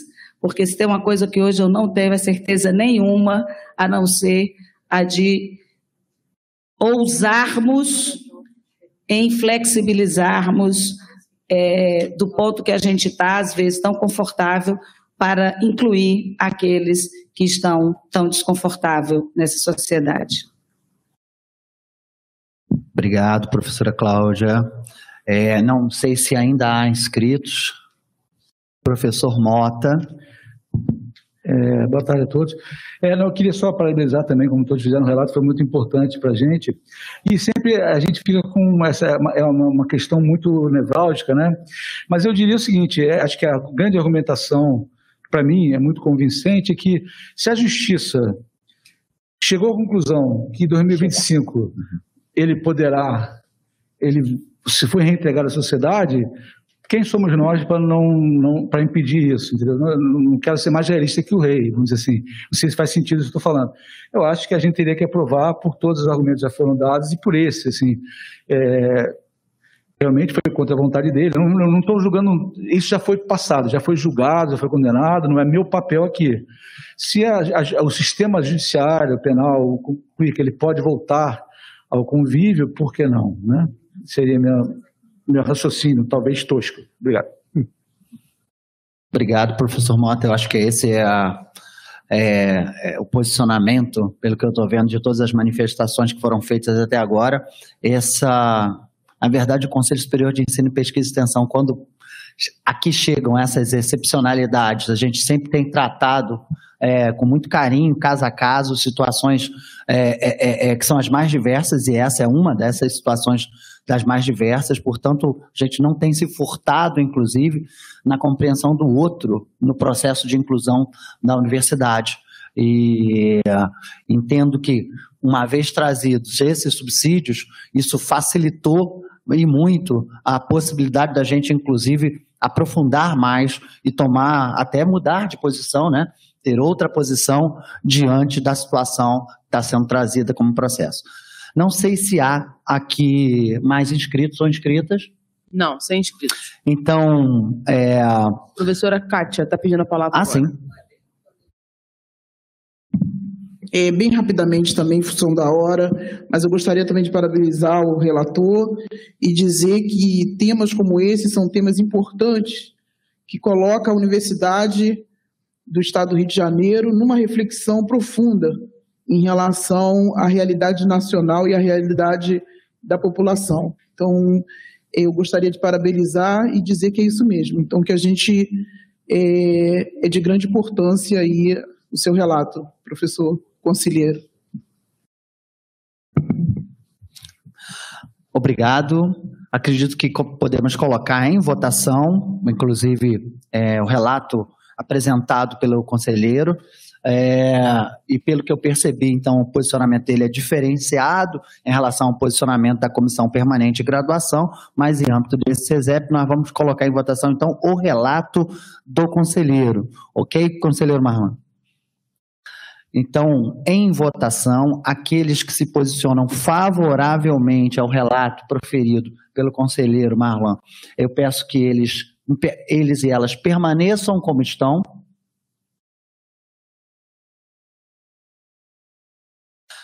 Aqueles que são contrários, que se manifestem. Abstenções, também que se manifestem. Aprovado por maioria com uma abstenção. Uma abstenção, então aprovado por maioria. Muito obrigado, conselheiro. Muito obrigado pelo brilhante relato e pelas situações que trouxe ao nosso conhecimento. Próximo relato. Só para atualizar, atualizado por aprovado por maioria com duas abstenções. Duas abstenções. Próximo processo é o 27561 de 2022, Bruno Riguete Albuquerque, trancamento de matrícula excepcional no curso de Direito, retirado de pauta na sessão de outubro. Relator é o conselheiro Gustavo Siqueira. Querido Gustavo, já nos vemos aqui. à vontade. Só não escuto. Tá sem som.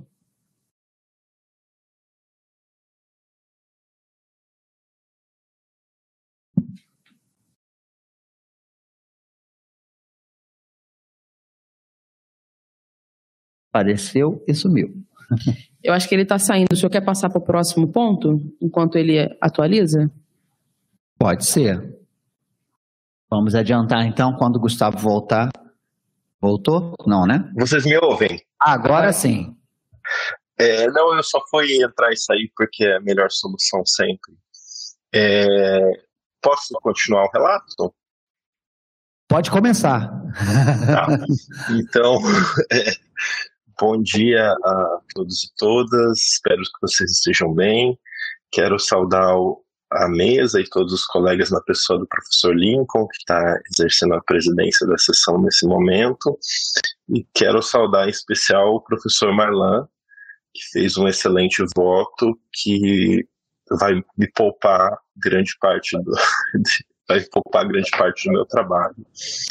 É, o caso que eu tenho é muito similar ao caso do professor Marlan. Né? Trata-se de um aluno do curso de Direito, tá? Bruno Albuquerque, Albuquerque de Oliveira. O Bruno também se encontra em situação prisional desde 2018. Ele fez o vestibular do curso de Direito em 2019 e foi aprovado e desde o ano de 2020 ele é aluno matriculado da Faculdade de Direito, que também obteve o trancamento especial, assim como o processo relatado anteriormente. Tá?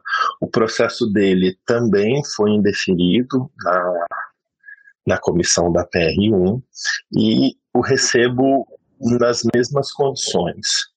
É, só quero destacar algumas diferenças. Segundo informado pela procuradora do Bruno, esse, que, que é a mãe e procuradora dele, ele teria progressão de regime esse mês. Tá? Então, ele já estaria apto para iniciar o semestre, o próximo semestre.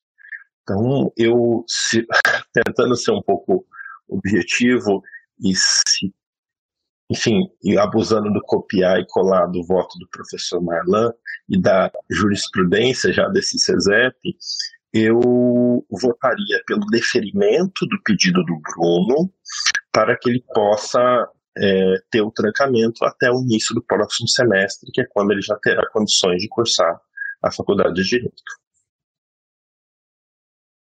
Obrigado, professor Gustavo. Já coloco em discussão e obrigado pela brevidade do relato, pela objetividade do relato. É, eu acho que eu posso agradecer ao Marlon, vou ter que pagar um almoço para ele. Em discussão. Inscritos? Não usar. Em votação, aqueles que se posicionam favoravelmente ao encaminhamento feito pelo professor Gustavo, peço que se mantenham como estão. Contrários, que se manifestem aqui ou no chat. Da mesma forma, as abstenções.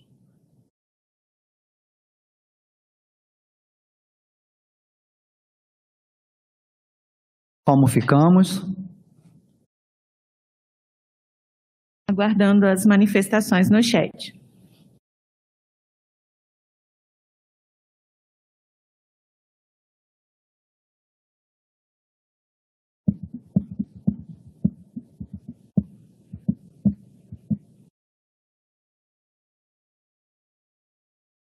conselheiro Marlan está digitando, peço que, se for em relação ao voto, né, que mantenha para que a gente possa prosseguir com a discussão dos demais itens.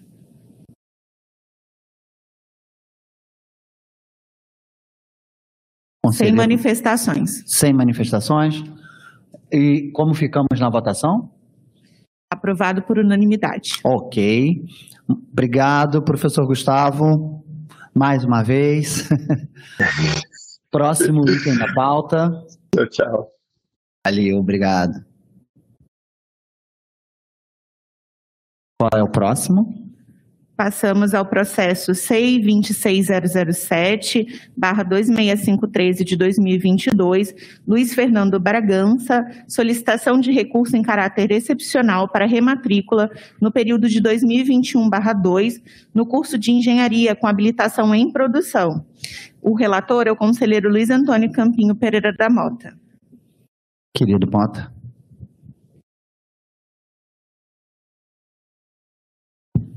Ah, obrigado.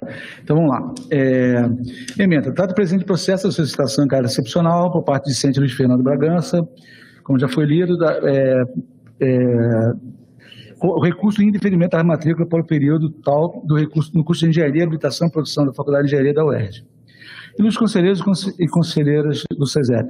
O processo em tela, como tramitação iniciada em junho 2022, apresenta em caráter excepcional a solicitação de Luiz Fernando Bragança de recurso ao indeferimento de rematrícula para o período de dois, é, já citado, no curso de Engenharia, Habilitação e Produção da Faculdade de Engenharia da UERJ, Campus Maracanã.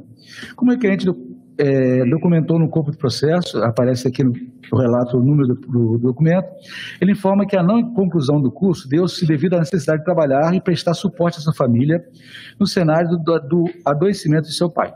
O requerente, o requerente aponta que o curso de engenharia é ministrado quase na sua totalidade no horário diurno, e isso dificulta a sua conciliação com a necessidade de trabalhar.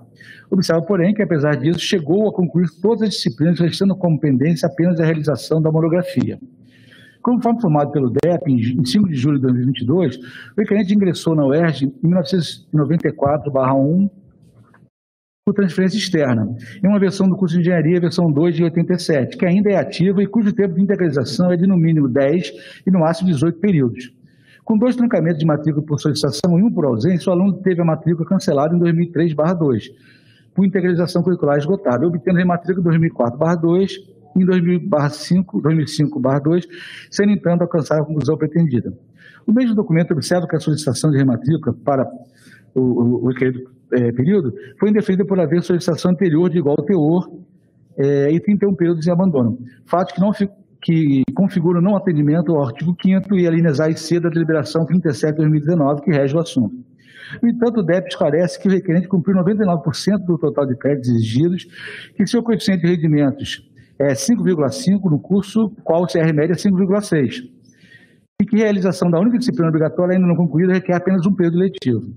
Importante ressaltar que a coordenação do curso de Engenharia de Produção apresenta parecer desfavorável à solicitação, considerando particularmente o longo tempo transcorrido desde o ingresso em 94/1 e o último cancelamento de matrícula 2005/2, bem como o histórico de trancamentos.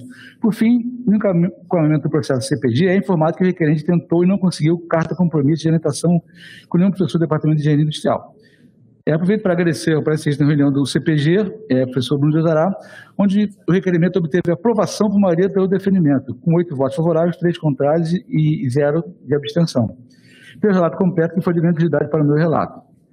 Então, passo a é, minha conclusão. Tendo em vista que o requerente concluiu 99% dos créditos, necessita apenas cumprir uma disciplina para obter um, um, diploma que se vincula às suas atividades profissionais atuais, podendo elas influir muito positivamente, e observando que a permanência do requerente no rol de alunos da unidade acadêmica não retirará a vaga de nenhum outro estudante, em prol do bem público e da boa utilização de recursos da universidade, só de parecer favorável que acatemos aqui requerido.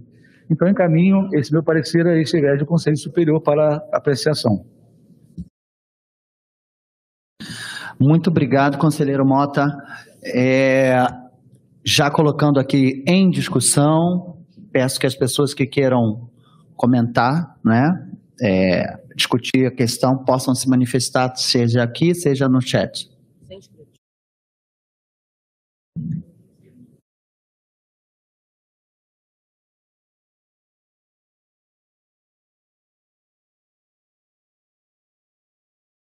Conselheiro André.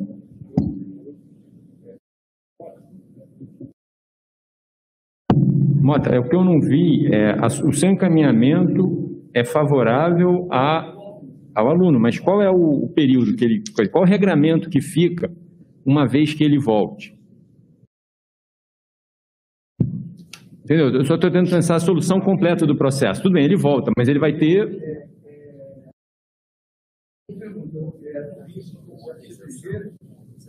É, ele só precisa fazer uma disciplina, mas a gente daria quantos períodos? Né? Essa é a pergunta. Né? Geralmente, é, não, é, não, a, gente, a, gente, geralmente pode... a gente dá dois períodos. É, não, não. Assim, é isso que eu quero colocar. Do jeito que está aqui, a gente não pode aprovar que o aluno tem que ter um regramento. Isso, ele não isso, pode ficar no limbo jurídico. Isso. Geralmente a gente confere é a este não. aluno, eu não sei qual é a decisão que a CPG tomou, mas geralmente se dá um ou dois períodos é, mas, o suficiente para Mas a minha preocupação é que isso fique lavrado no processo. Certo. É, Perfeito. Concordo inteiramente.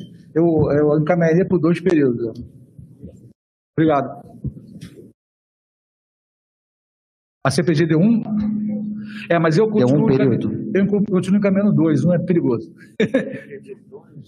Não. Não, mas é, eu, eu encaminho dois, todo mundo pode votar contra.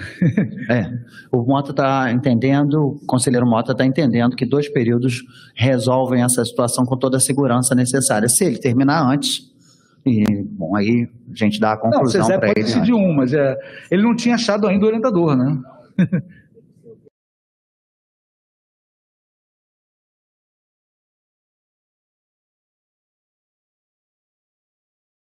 Quanto ele pediu? Cara, de qualquer maneira, o conselheiro Mota está encaminhando por é, dois períodos. Já aconteceu na época da CPG, o cara pode ter é. 17 e a gente dá 22. Exato. Eu também costumo ser mais precavido. é, em discussão ainda, mais algum inscrito?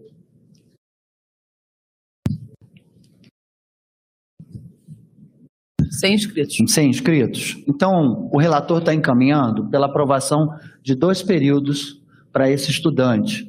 É, pelo que eu entendi, a CPG também tem um posicionamento favorável à concessão. Né? Essa seria a única diferença em relação à, à concessão. É, eu vou colocar isso em votação. Queria saber se é, existe algum posicionamento que firme o posicionamento da CPG em menos que dois períodos. Existe? Eu, eu acho que tem que o professor Ricardo Barros está apontando um período. Tem que ser, no meu ponto de vista, tem que ser o que o aluno solicitou. Se ele solicitou um período, que eu tenho que ver o processo aqui. Um período. Se ele pediu dois, dois. Tem que ser o que o aluno imagina, ele não pode trancar um estudante da UERJ num período que ele não solicitou. Esse é meu entendimento. É que nós podemos conceder até dois períodos, não é isso, professor? E aí a gente não estaria, de alguma forma, contrariando, né? Ele pode se utilizar de um período, terminar o curso e acabou. Utilizou de um período. Se ele precisar de até dois períodos, a gente teria a resolução. André. Acho que a questão, acho que o professor está colocando, Lincoln, é formal.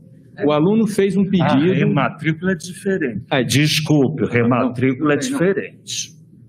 Eu falei trancamento, aí eu me confundi aqui. Rematrícula é diferente. Aí pode conceder. Aí... Então, ótimo, superamos a polêmica, vamos em frente. Quem. Estamos em regime de votação agora, porque não há inscrito, certo?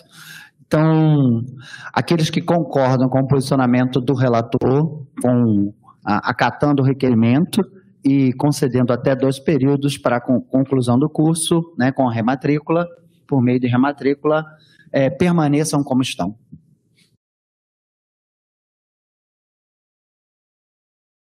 Contrários que se manifestem no chat, da mesma forma, Peço que aqueles que venham se abster também se manifestem no chat ou aqui presencialmente. Como ficamos? Aprovado por unanimidade. Obrigado. É... Dois períodos. Eu vou repassar aqui ao magnífico reitor a presidência. É o próximo.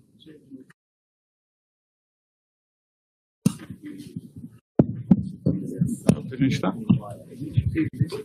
Precisamos. Qual é o. Fez esse aqui agora.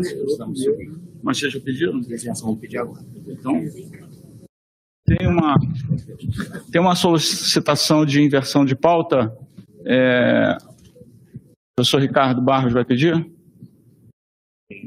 Pois não. É o processo de, das minutas dele. Alô? Alô?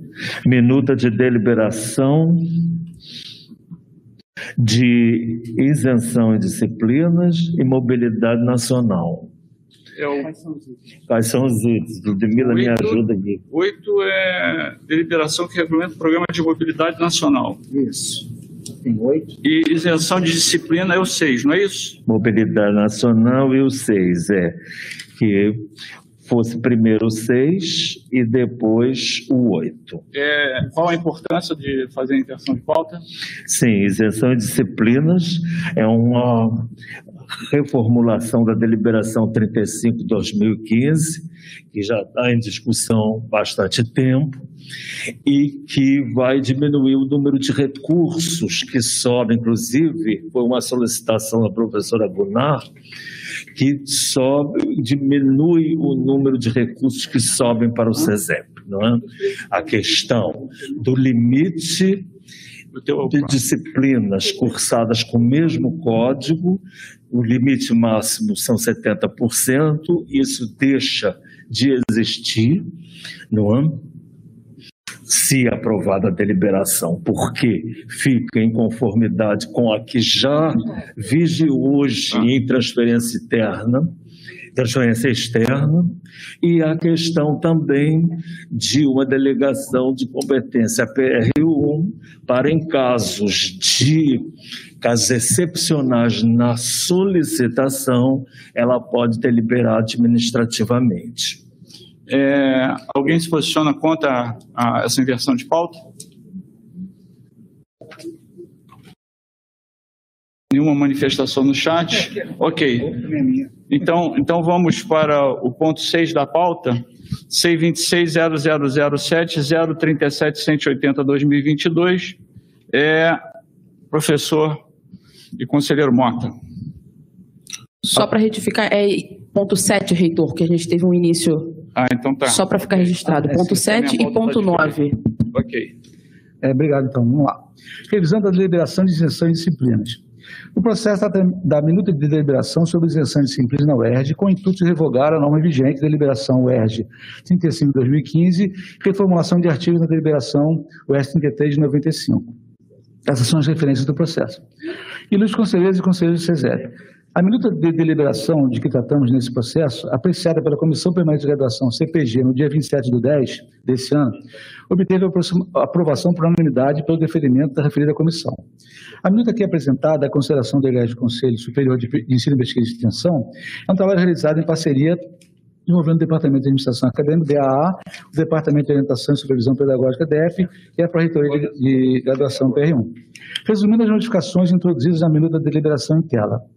No parágrafo 2 do artigo 1 a isenção de disciplinas cursadas anteriormente à entrada da UERJ passa a poder ser solicitada desde antes que ingressarem para o vestibular até o segundo período do curso, e não mais apenas até o primeiro período.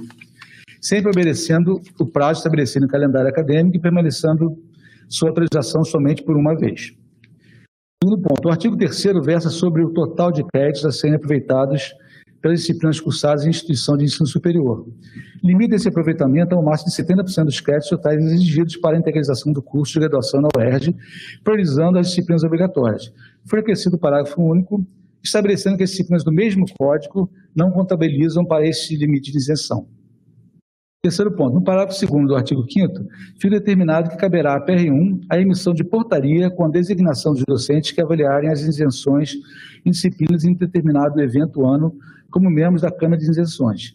Tal comissão deve ser constituída por docentes de cada departamento, indicados pelas direções das unidades acadêmicas, após homologação em conselho departamental, conforme o primeiro parágrafo do mesmo artigo. Quarto ponto. No artigo 6 determina-se que fica a critério da unidade acadêmica, com aprovação em seu conselho departamental, estipular o tempo máximo a partir da aprovação das disciplinas pelo requerente para aproveitamento das mesmas na análise de isenções. E, finalmente, quinto ponto, no artigo 8 fica determinado que casos excepcionais pertinentes às solicitações de isenções de disciplinas serão analisados pela PR1. Concluindo, conclui que o presente minuto de deliberação, reformulando o processo e limites dos pedidos de isenção de disciplinas quando da entrada ao UERJ, é um avanço. As ideias e conceitos nela materializados são frutos de uma curva de discussões e análises por parte da PR1, seus departamentos e a CPG. É, agradeço o relato do ilustre conselheiro Alex Simões de Mello, relator do processo na reunião da CPG, que foi instrumental na minha análise. Por fim, baseado no exposto acima, sugiro ao do Conselho Superior de Ensino, Pesquisa e Extensão, a aprovação da minuta de deliberação em tela. Obrigado, conselheiro. Em discussão, alguma inscrição?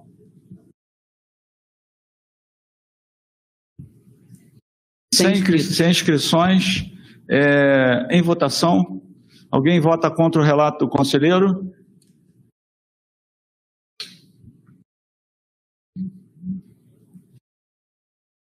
Alguém se abstém? Aprovado por unanimidade. Ok, obrigado. Vamos para o ponto 9 da pauta. C260007 036 520 22. Conselheira Andréia Augusta Castro, palavra sua. É, boa tarde, boa tarde a todos os conselheiros.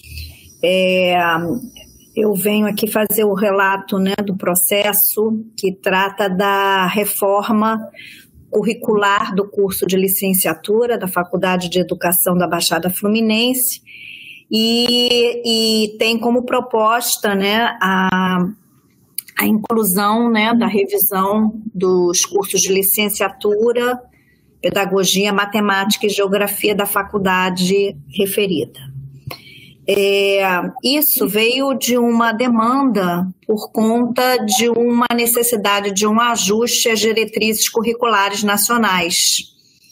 Então, essa, essa iniciativa né, da unidade acadêmica é, trata-se de um ajuste a essas necessidades.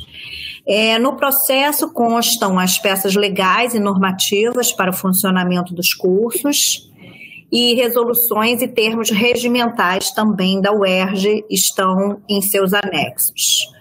É, tais como é, documentações legais, a ata de aprovação, a estrutura do curso inventário, fluxograma, é, a carga horária está de acordo com os créditos, né, e a definição dos estágios supervisionados, né, também incluídas. E dessa forma também, ela também teve o cuidado de já deixar definida também as normas de migração e equivalência e as definições do trabalho de conclusão de curso. Então, esse, esse curso atende ao regime de crédito e será oferecido na modalidade presencial com versão curricular. É, estão todos as, as, as, os documentos anexados né, sobre os aspectos pedagógicos e legais, e ele também já foi aprovado no DEP e também na coordenação de articulação de ações pedagógicas e pela direção. É, também foi apreciado pela Comissão Permanente de Graduação, obtendo aprovação por unanimidade, assim como também pelo voto do conselheiro João Trajano de Lima Isento. Então, desta forma, né, eu concluo que o projeto está muito bem fundamentado, formal e substantivamente, constam a documentação produzida pela comissão responsável por sua formulação e as peças legais por ele utilizadas. É, assim como também foi é, é, já, já regulamentado e aprovado pelos respectivos órgãos competentes internos da UERJ. É, dessa forma, é, meu voto é pela aprovação, uma vez que atende às exigências cabíveis conforme avaliação e pareceres dos técnicos responsáveis. Muito obrigada. Obrigada, conselheira. belo relato, só que eu vou precisar corrigir uma coisa. Quando eu falei, eu falei o número do processo anterior, que a senhora tem dois relatos, a senhora relatou, relatou o outro. Então, eu vou falar o número aqui só para ficar registrado, aí após esse relato, a senhora relata o, o anterior. Então, agora a senhora relatou o CEI 26007, 025-326-2022. E, e eu abro agora aqui para alguma manifestação na discussão. Tem manifestações? Nenhuma? Então, é, em votação, alguém vota contra o relato da conselheira?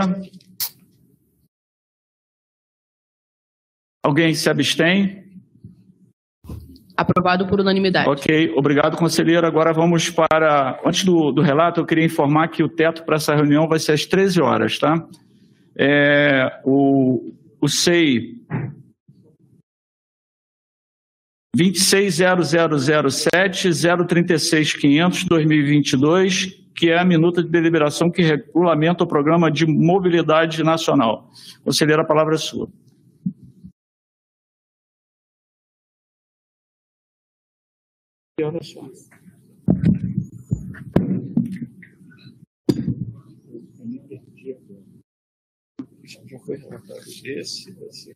Conselheira Andréia.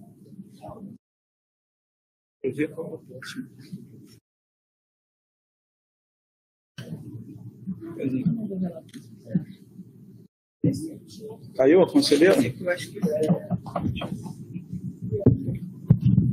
Conselheira Andréia, caiu?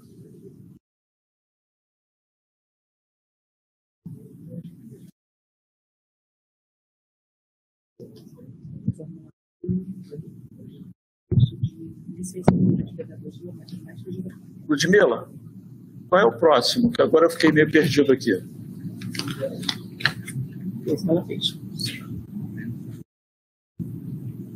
O próximo da conselheira, não, né? Não, depois dela, qual seria o próximo? Nós retornaríamos ao processo do professor Mota. Transferência interna excepcional. Da Tatiane Pacheco de Oliveira. Processo 30401, item 5, da, item 6 da pauta. Ok. É, cadê o Mota? Vamos fazer o seguinte, enquanto a, a conselheira é, se conecta aí para voltar, vamos então ao item 6 da pauta, processo 626 030 401 2022. Conselheiro Mota. É, Ludmila, assim que você conseguir colocá-la, avisa, por favor. Opa, não é tão. transferência interna. Desculpe. Dado o presente processo, sei é, de pedido de transferência interna excepcional da estudante Tatiane Pacheco de Oliveira, do curso de Engenharia Química da Faculdade de Tecnologia, em Resende, para o curso de Engenharia Química do Instituto de Química Estadual do Maracanã. Os conselheiros e conselheiros do SESEP. Do DEP, é, comunicou que a requerente ingressou para o vestibular em 2019-1 para o curso de Engenharia Química FAT Resende, já cursou seis períodos em 2022.1, pediu trancamento, restando ainda 18 períodos para realizar o curso. A requerente já cumpriu 37,8% das disciplinas e tem um CR acumulado de 5,8, quando o CR médio do curso é 6,7. A requerente relatou que, quando ingressou na UERJ, passou a residir em Resende. Devido à pandemia, retornou ao Rio, onde reside com sua família e encerrou o contrato residencial. Desde então, a situação financeira da família sofreu mudanças que impedem a estudante de retornar a residir em Resende. A separação dos responsáveis, doença do pai e a consequente necessidade da requerente começar a trabalhar para cooperar com a família define bem a situação que baseia o pedido aqui em tela. Como fica claro do relato apresentado na CPG pela ilustre conselheira disse, todos os fatos relatados foram amplamente documentados pela requerente.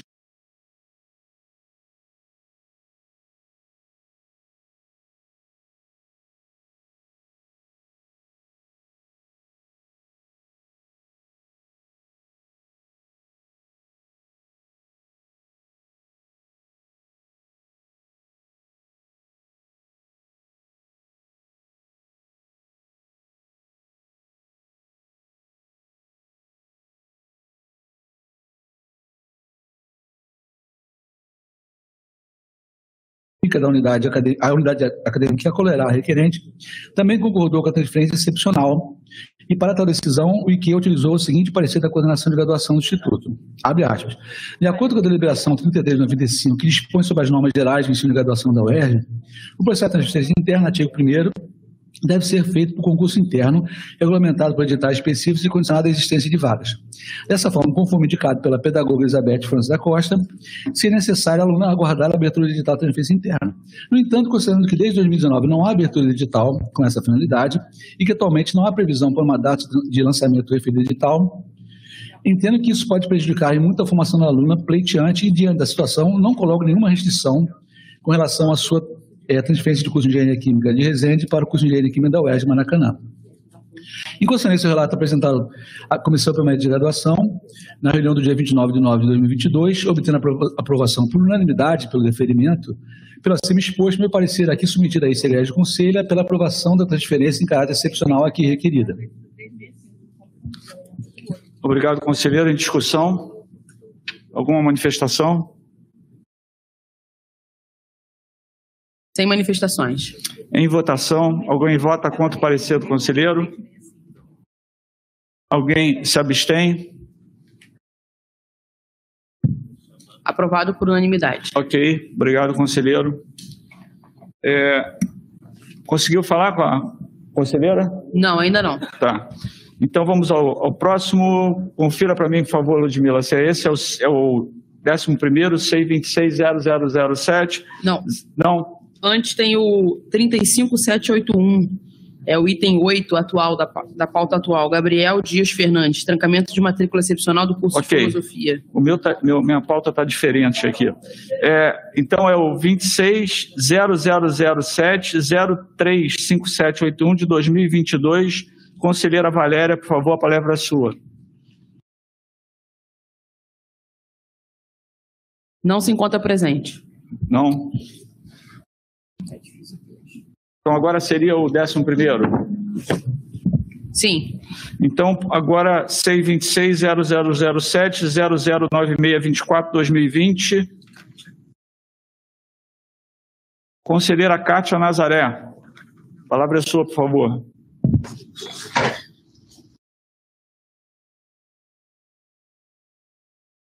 Boa tarde a todos, a todas, prezados colegas, conselheiros, prezado reitor.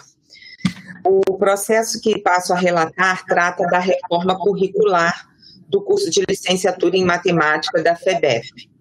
Esse processo começou a tramitar em dezembro de 2020, ocasião em que foi encaminhado ao DEP, e está constituído por documentos relativos à justificativa e às documentações oficiais que tratam da reforma curricular, ao projeto pedagógico do curso, à ata do Conselho Departamental, à avaliação de ônus para a universidade, à estrutura do curso, ao plano de periodização, ao fluxograma, ao ementário, ao quadro de equivalência, à avaliação de migração dos graduandos entre as versões do currículo, ao trabalho de conclusão do curso, ao estágio supervisionado, às atividades teórico-práticas de aprofundamento e à minuta da deliberação. Pela análise do DEP em duas ocasiões, 2021 e 2022, foram sinalizadas algumas incoerências na documentação que indicaram a necessidade de correção e de revisão. Em setembro desse ano, a direção e a coordenação de articulação de ações pedagógicas do DEP aprovaram a documentação e o processo foi encaminhado à CPG. A criação da nova versão do curso se justifica pela resolução CNE/CP número 2 de 2015, que define as diretrizes curriculares nacionais para a formação inicial em nível superior, cursos de licenciatura, cursos de formação pedagógica para graduados e cursos de, de segunda licenciatura e para a formação continuada.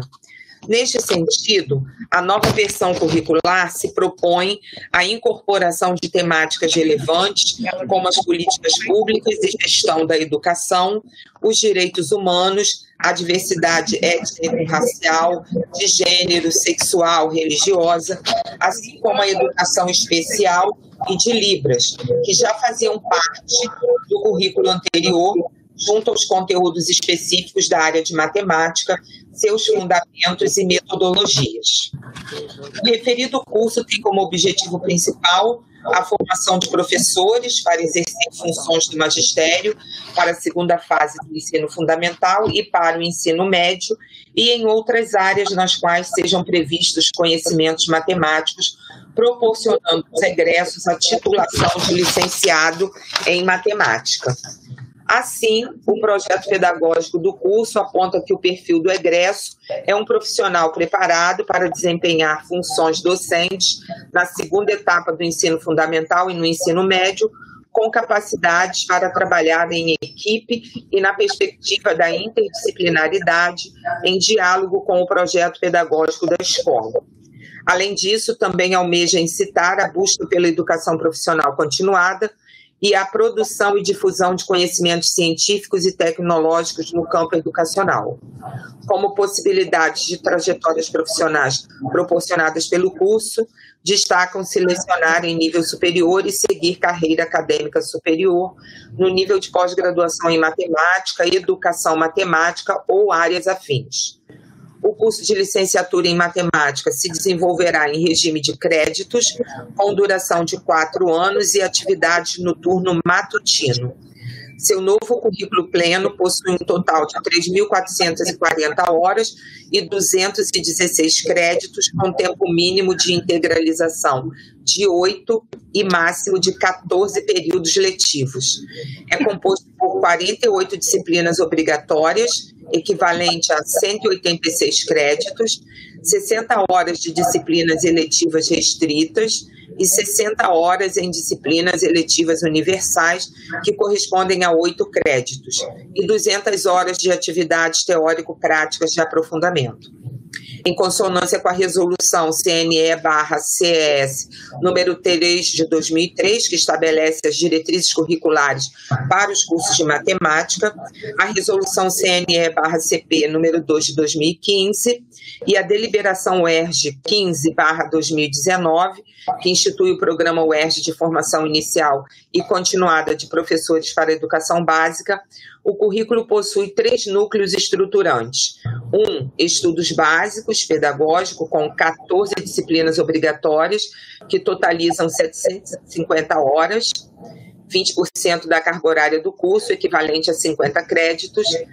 É, núcleo estruturante 2, específico de aprofundamento e diversificação de estudos, composto por 24 disciplinas obrigatórias, 1.500 horas equivalentes a 100 créditos e eletivas 120 horas equivalentes a 8 créditos, sendo o mínimo de 60 horas de disciplinas restritas, equivalente a 4 créditos, e o mínimo de 60 horas de disciplinas universais, equivalente a 4 créditos. Núcleo 3, estudos integradores envolvendo o estágio curricular supervisionado, prática de ensino, trabalho de conclusão de curso e atividades teórico-práticas de aprofundamento. O estágio supervisionado obrigatório está organizado em 420 horas, com início na segunda metade do curso e sob a orientação conjunta de um professor do curso e um profissional experiente em atividade na unidade de ensino. O espaço privilegiado para os estágios é a escola pública nos anos finais do ensino fundamental e ensino médio, assim como na área gestão de sistemas educacionais.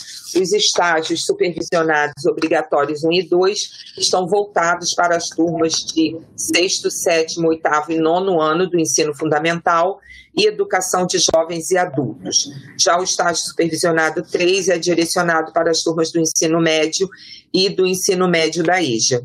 O componente prática de ensino tem como objetivo possibilitar ao licenciando a construção de relações entre os conteúdos matemáticos e suas metodologias de ensino, assim como reflexões e ações para a adaptação curricular na perspectiva da acessibilidade em sala de aula. O trabalho de conclusão de curso proporcionará a articulação entre teoria e prática e será oferecido por três disciplinas, tendo como produto a elaboração de um projeto final sob a orientação de um docente do curso, versando sobre o tema matemática, história da matemática ou educação matemática.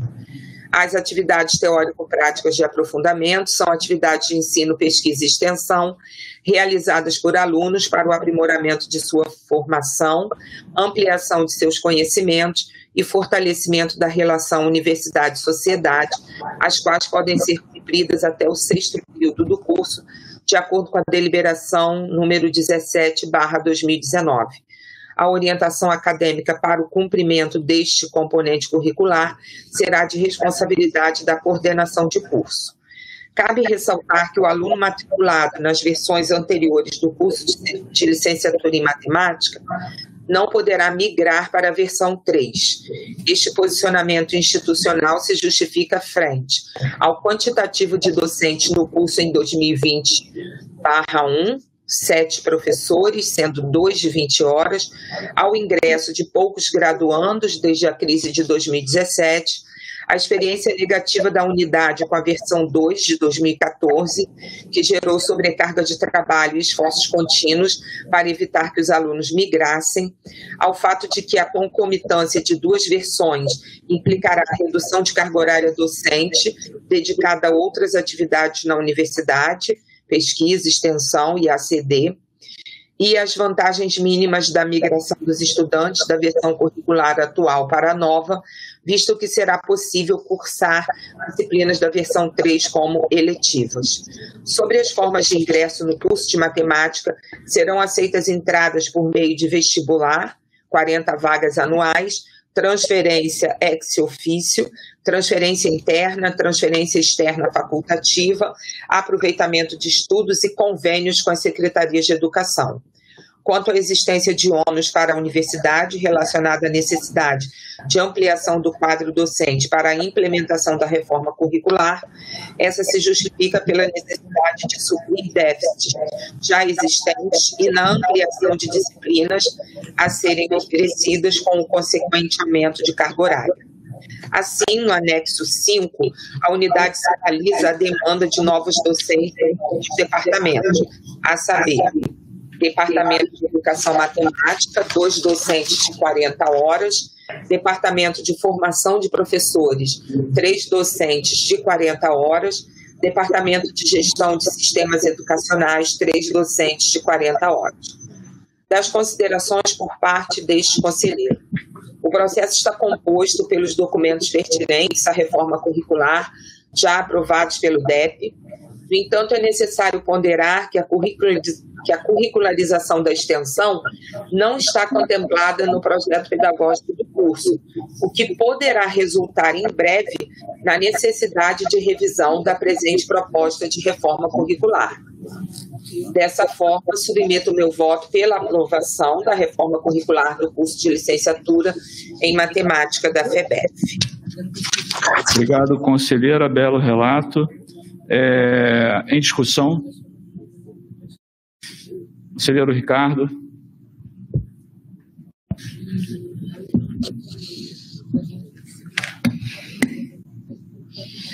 Obrigado. É só uma questão, o relato foi extremamente minucioso, detalhado, condizente com o projeto de reformulação do curso. Mas é só uma questão na minuta de deliberação e que também se aplica a, ao curso que foi relatado anteriormente, não é? de pedagogia. Esse é o de licenciatura em matemática. É, no artigo 2 da minuta, parágrafo 1, é só uma questão. Ficaria assim a minha proposta. A carga horária a que se referem os incisos 1, 2 e 3 do parágrafo 1 deste artigo está assim distribuída. Aí vamos manter os próximos dois incisos. E a outra questão é que no final, no último artigo, ela não revoga a deliberação vigente. Então seria esta deliberação entra em vigor nesta data, revogando a deliberação tal, que eu, agora eu não sei qual é, que vige e as demais disposições em contrário. Precisa verificar qual é a deliberação que ela está substituindo. Obrigado. Obrigado, conselheiro. Tem mais alguma inscrição? Professor Rufino, conselheiro.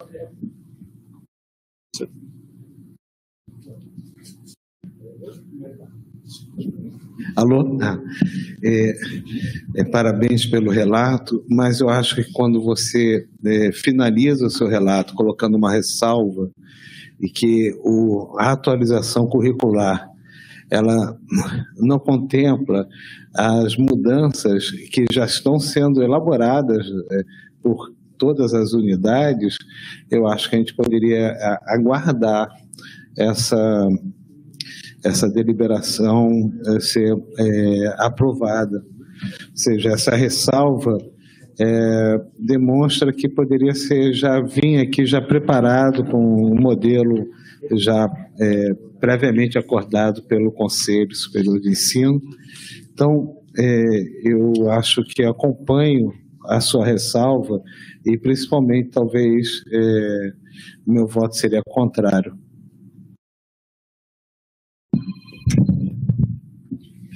Professor André. Professor André?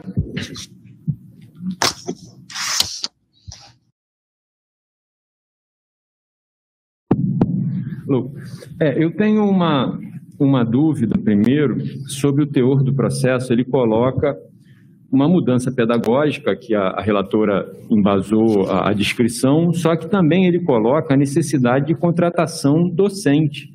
E eu não sei, do ponto de vista processual e as consequências administrativas, uma vez aprovando, se isso vincula a necessidade. Assim, tem como separar o currículo da necessidade de concurso? Porque do jeito que está documentado aqui, esse currículo não funciona se não houver contratação de professores. A nossa atual situação da UERJ é apenas a vacância que é garantida. Se alguém é exonerado, é, é, pede exoneração ou ou falece, você tem realmente o um encaminhamento da substituição daquela vaga.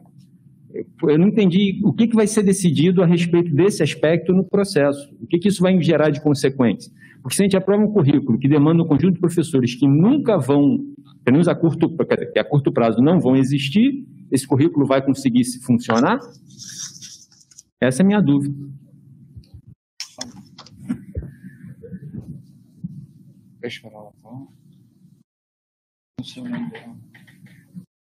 Conselheira Vânia.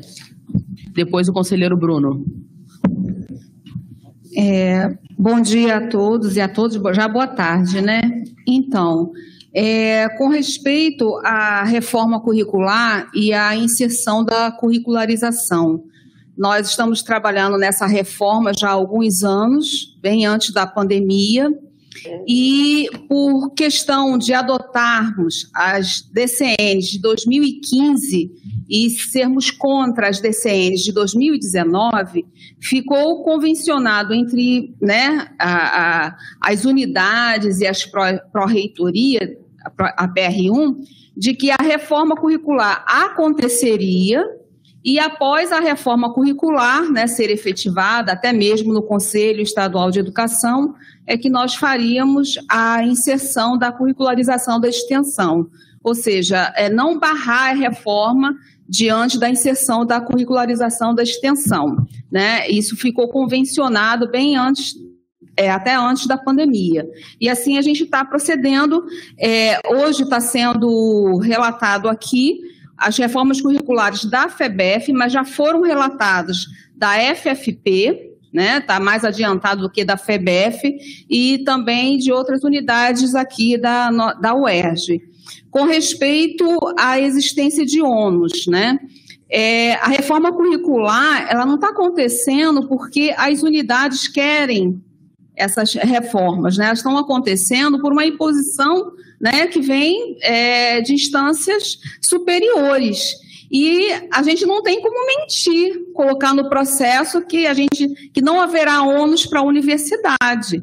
A FEBEF é uma unidade externa, né, que é, é, já há alguns anos é, a gente anuncia um déficit estrutural, né? É, hoje ficou claro o déficit estrutural da matemática. Eu já vou anunciar. O déficit estrutural da geografia é muito pior, é muito maior, né? E vai passar pela CPG e vai chegar aqui no CESEP também. E além desse déficit estrutural, né, que vem sendo denotado já há alguns anos, né, é, os, são três cursos lá que, exist, que existem até o momento e que aumentou um pouquinho o número de professores diante do TAC, diante do TAC. Mas mesmo assim, mesmo com o TAC, o déficit estrutural é acentuado. Então, eu pergunto, ou a gente mente no processo, diz que não haverá ônus, ou a gente esclarece no processo que há ônus sim, mas que nós fizemos essa reforma curricular diante né, de imposição de instâncias superiores. E assim eu termino a minha, minha fala. Conselheiro André, por favor. Não, já falou, tá certo. Conselheiro Bruno.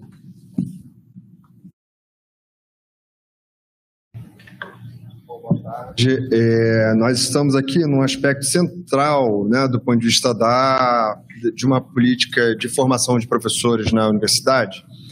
É, o, nós fomos, né, é, em 2019, atropelados pela Resolução 02 de 2019, já no contexto é, do governo Temer, é, em que o, o MEC baixa é, uma, uma política de formação docente atrelada é, a Base Nacional Comum Curricular, pensada não nos marcos do que vinha sendo pensado até então, mas naquela base que foi homologada, quase como uma lista de conteúdos que rebaixa muito a, o, o currículo escolar e é, cria a Resolução 02 de 2019, ela cria é, a BNC Formação e invade a autonomia universitária, enfim, transforma professores em técnicos de conteúdos, uma série de debates que vem sendo é, feitos e, e isso essa esse aqui é o coração da nossa preocupação e acho que todo mundo já conhece isso porque no contexto da inserção curricular da extensão nós em vários momentos dissemos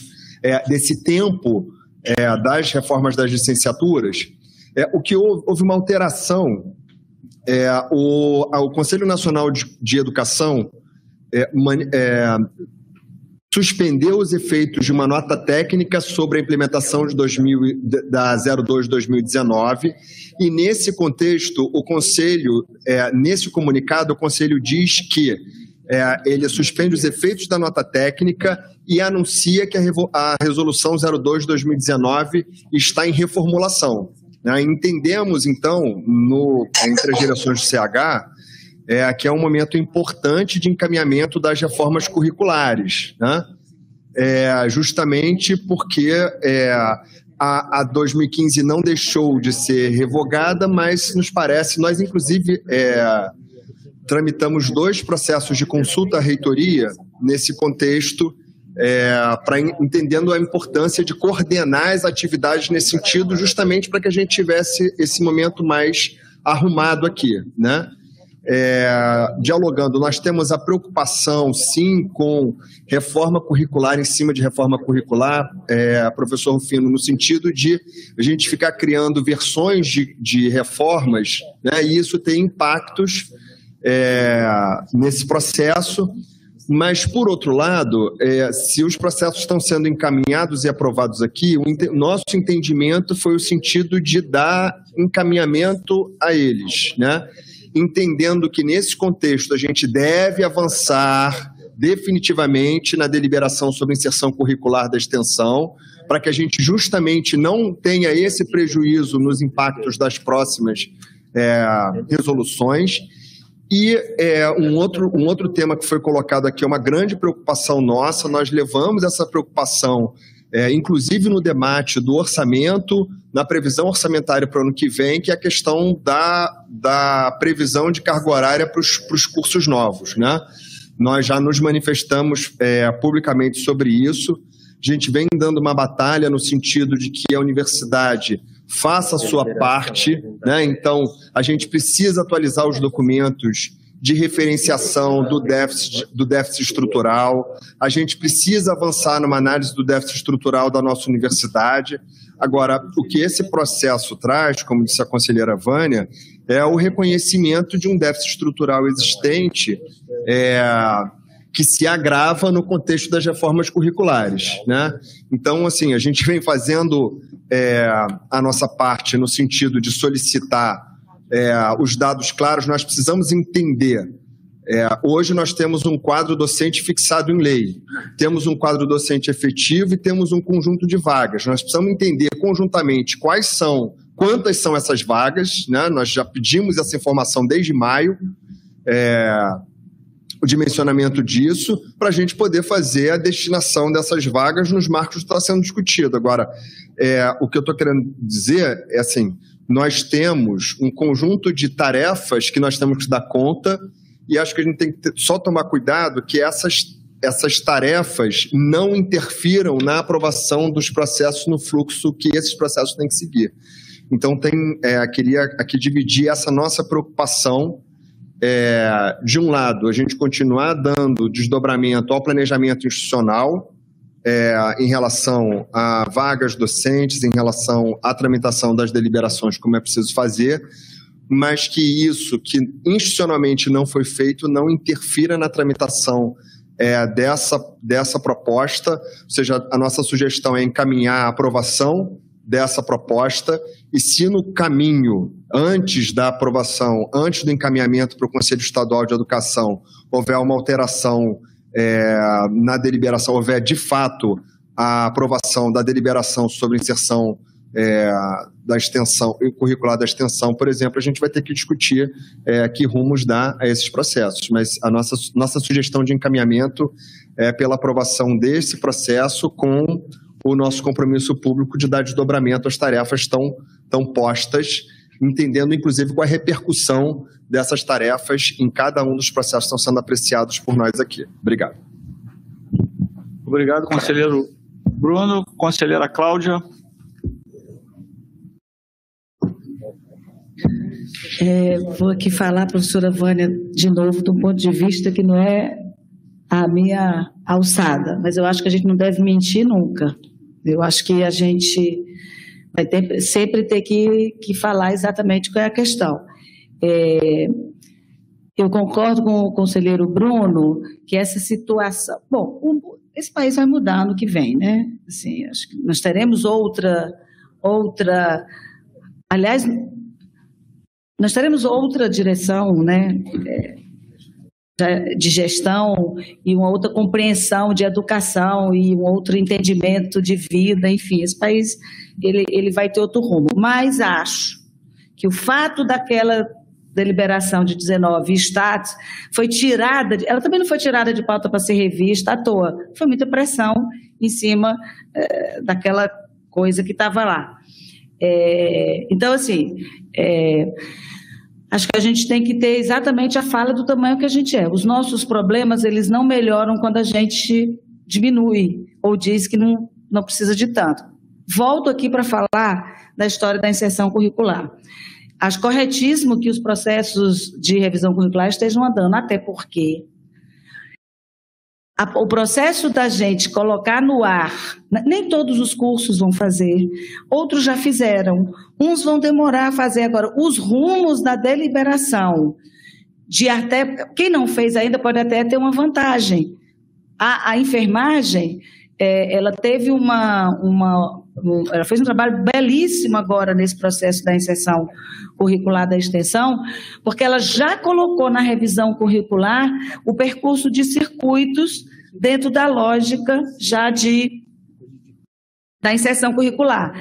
Então, é, é, é muito bom que a, quem já fez ou quem está fazendo conclua, porque isso é um processo dinâmico e não vai parar, gente. Aliás, o conhecimento, as nossas práticas pedagógicas, as nossas realizações, elas mudam o tempo todo. No dia que a gente parar, a gente vira descartável. Esse é o vigor né, da universidade. Então, assim, é, é só uma colaboração nesse sentido. Quem já fez, está feito. Quem está fazendo, que a gente não pode parar esse processo em função desse outro que é tão novo, que ainda está tão em teste, e que eu digo, infelizmente, não é com prazer, 87% da, da Universidade Brasileira não fez ainda. Então, acho que a gente tem um tempo para. Agora, mentir nunca vai ser uma saída para os nossos problemas.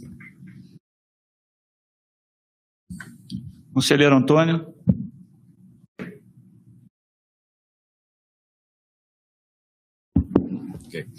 É, realmente, eu, eu acho que a gente precisa definir se a gente avança com as reformas curriculares sem a integralização da extensão, porque eu tenho dois cursos com reformas prontas para serem encaminhadas é, para a PR1 e a informação que a gente tem é para segurar esse encaminhamento e a gente está pronto para descer com esse material todo. Eu, a gente precisa saber o que, que a gente vai fazer é, para a gente não perder mais tempo do que a gente já perdeu. Eu tenho um curso de turismo, por exemplo, de 2012, se não me engano, 2010, 2012, que precisa ser reformulado, seria a segunda versão do currículo. É, ele está completamente defasado em relação às dinâmicas do turismo hoje em dia e ele está pronto para descer para avaliação da, da, da, da PR1. Senhor Lincoln. Alô? Posso? Som ainda, agora com som.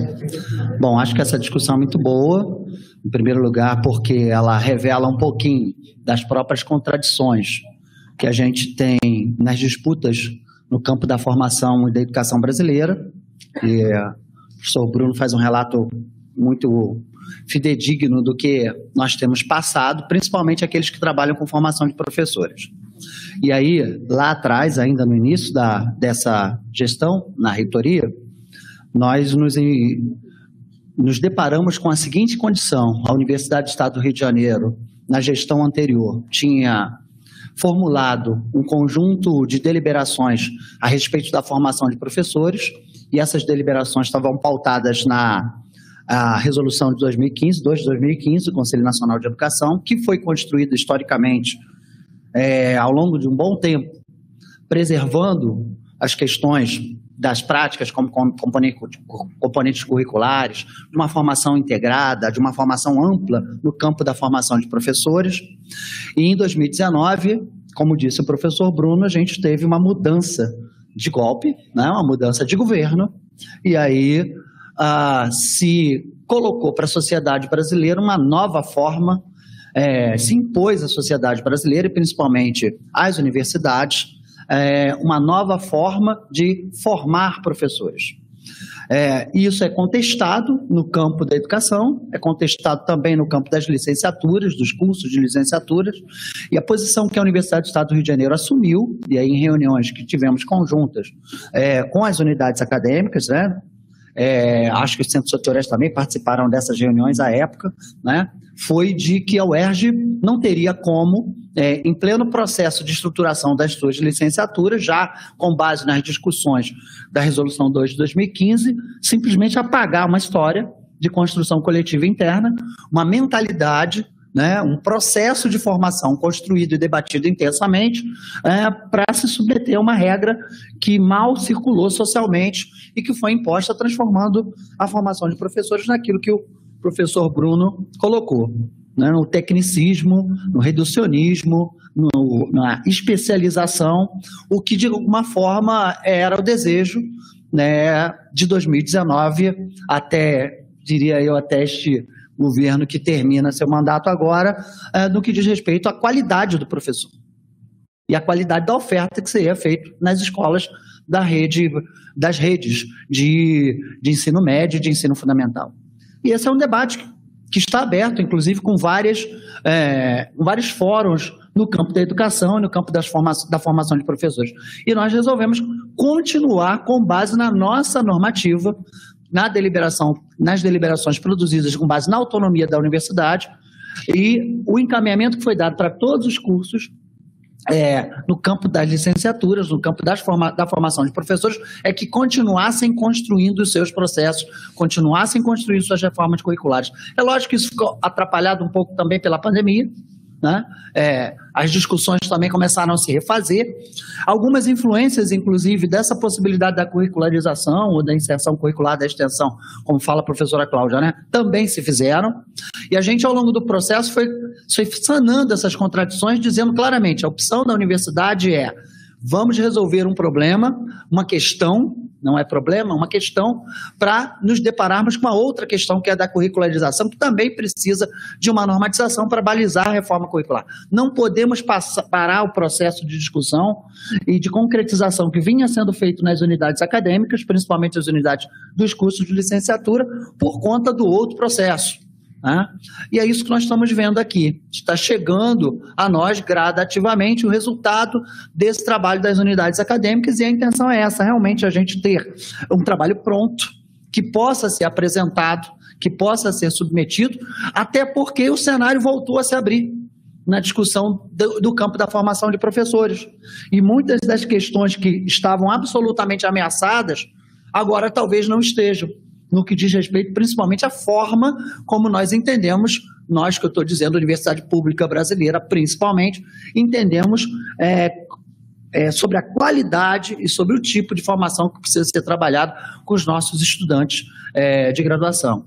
É, e aí, é, professor Antônio, até para dialogar em relação a essa questão, é, não é para segurar processo não, não é para encaminhar os processos né? Porque a gente está lidando com dois processos. Esses processos eles vão se encontrar lá na frente. As reformas curriculares que diz respeito a licenciaturas têm que continuar, não dá para parar. Isso tem que vir ao DEP. E, e a da geografia, inclusive, eu acho que já está bem caminhada, está quase finalizado, é, assim como das outras unidades acadêmicas a gente tem apontado, tanto para o curso da pedagogia, que inclusive teve discussões novas no curso da pedagogia, né? mesmo sem a curricularização ainda implementada, mas no campo da pedagogia, e que a gente acha que são necessárias de aprovação, a aprovação. Consolidar esse trabalho e depois abrir janelas para consolidar o outro trabalho, que é processual, como também a, informou aqui a professora Cláudia. Em relação às demandas, é, na verdade, nós estamos procedendo aí a um conjunto de capturas de levantamentos que vão necessitar do cruzamento de todas as unidades acadêmicas,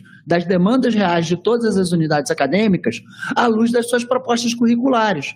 Então, esse quantitativo é, é, de vagas né, que nós temos, de cargos que nós temos, docentes, técnicos, né, eles vão ter que, de alguma forma, responder a essas demandas que são previstas nos projetos. Esses projetos, essa própria necessidade que vai ser submetida também à avaliação das, da comissão permanente, por exemplo, de avaliação docente, também vai julgar o quanto da concessão é possível em cada momento da história dessa universidade, em cada período, em cada ano, né, que vai suceder a implementação da própria reforma curricular desses cursos.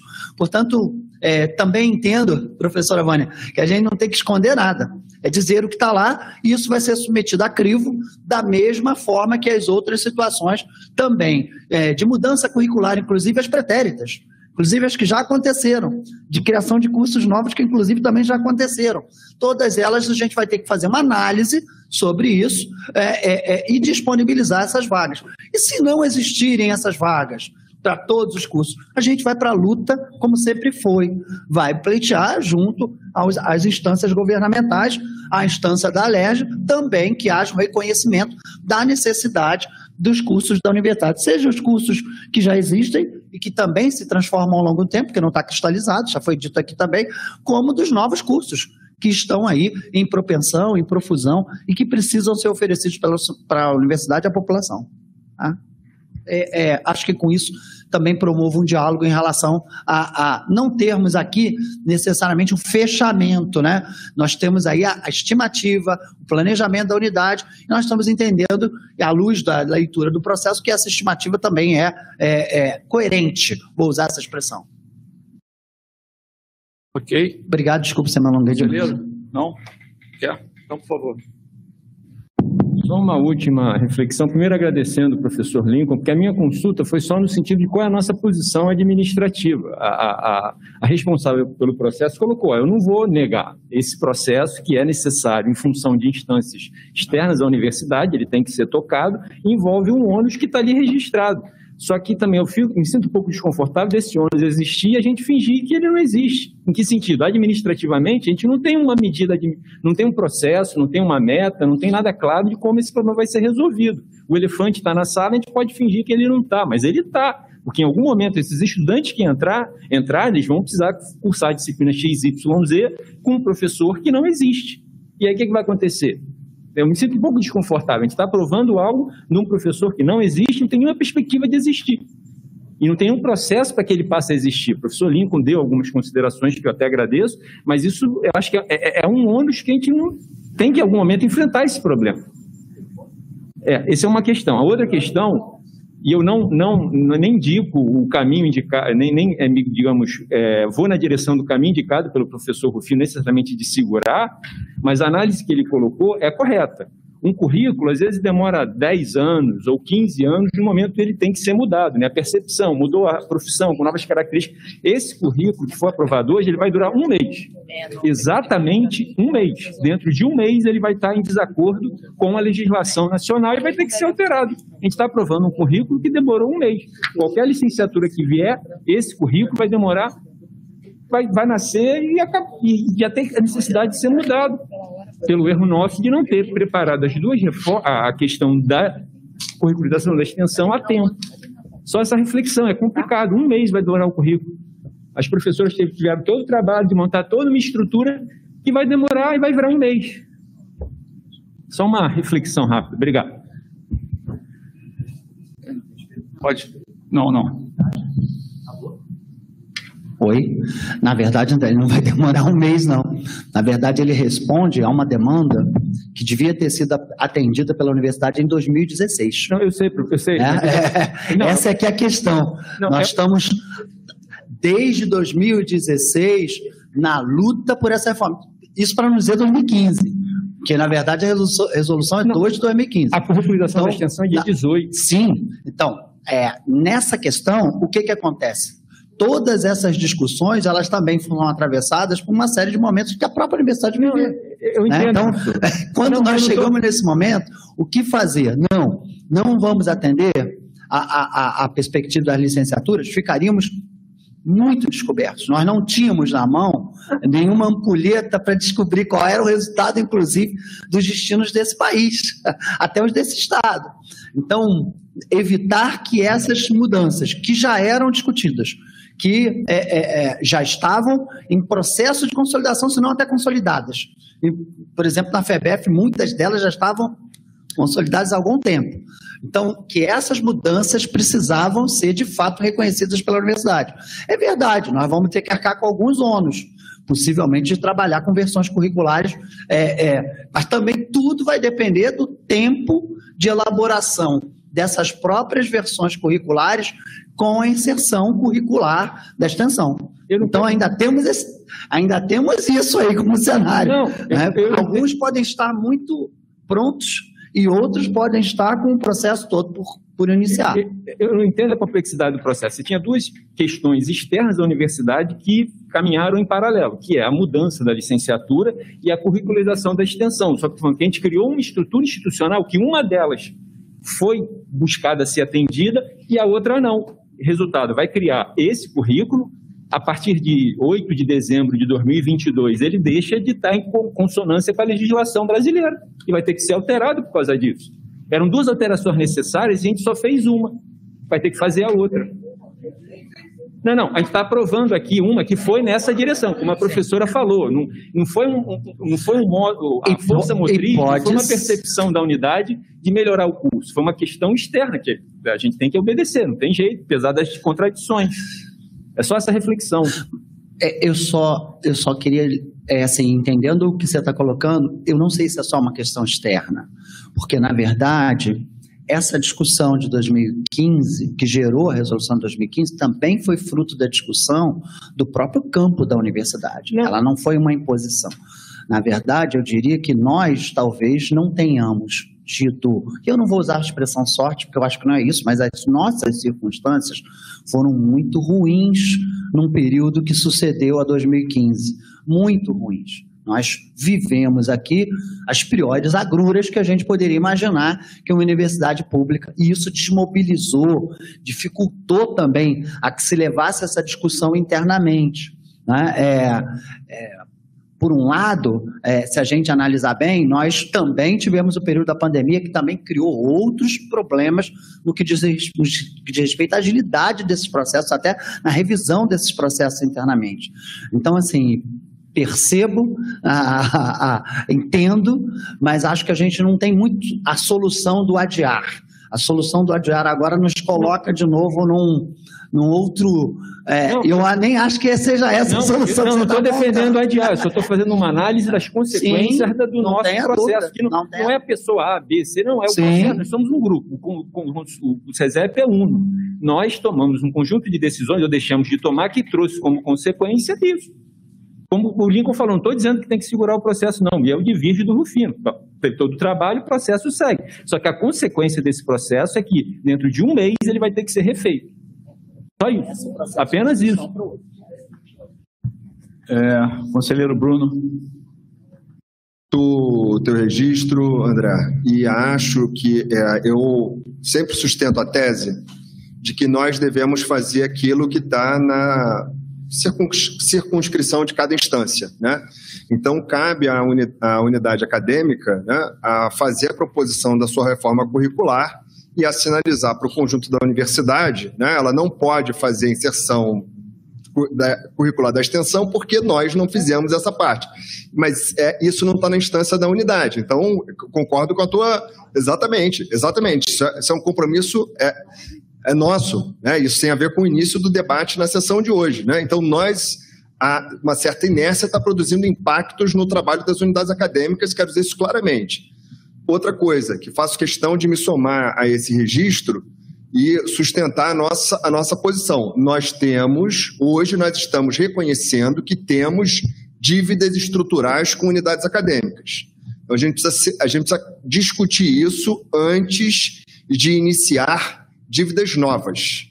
Essa é uma preocupação muito clara da nossa, da nossa parte. Né? Por isso, o apoio condicionado, por exemplo, ao processo de expansão em curso. Porque se nós já identificamos hoje os problemas que nós identificamos com unidades acadêmicas que têm os seus estudantes e, e, e, corremos o risco que você registra de estudantes entrarem no curso né, e não terem os professores para dar aquelas disciplinas, Nós hoje, sabendo disso, a nossa opinião é que não dá para dar um passo além, criando uma estrutura nova, sem que nós tenhamos resolvido e arrumado e, e feito o nosso freio de arrumação, porque não dá para a gente dizer que a gente vai resolver tudo.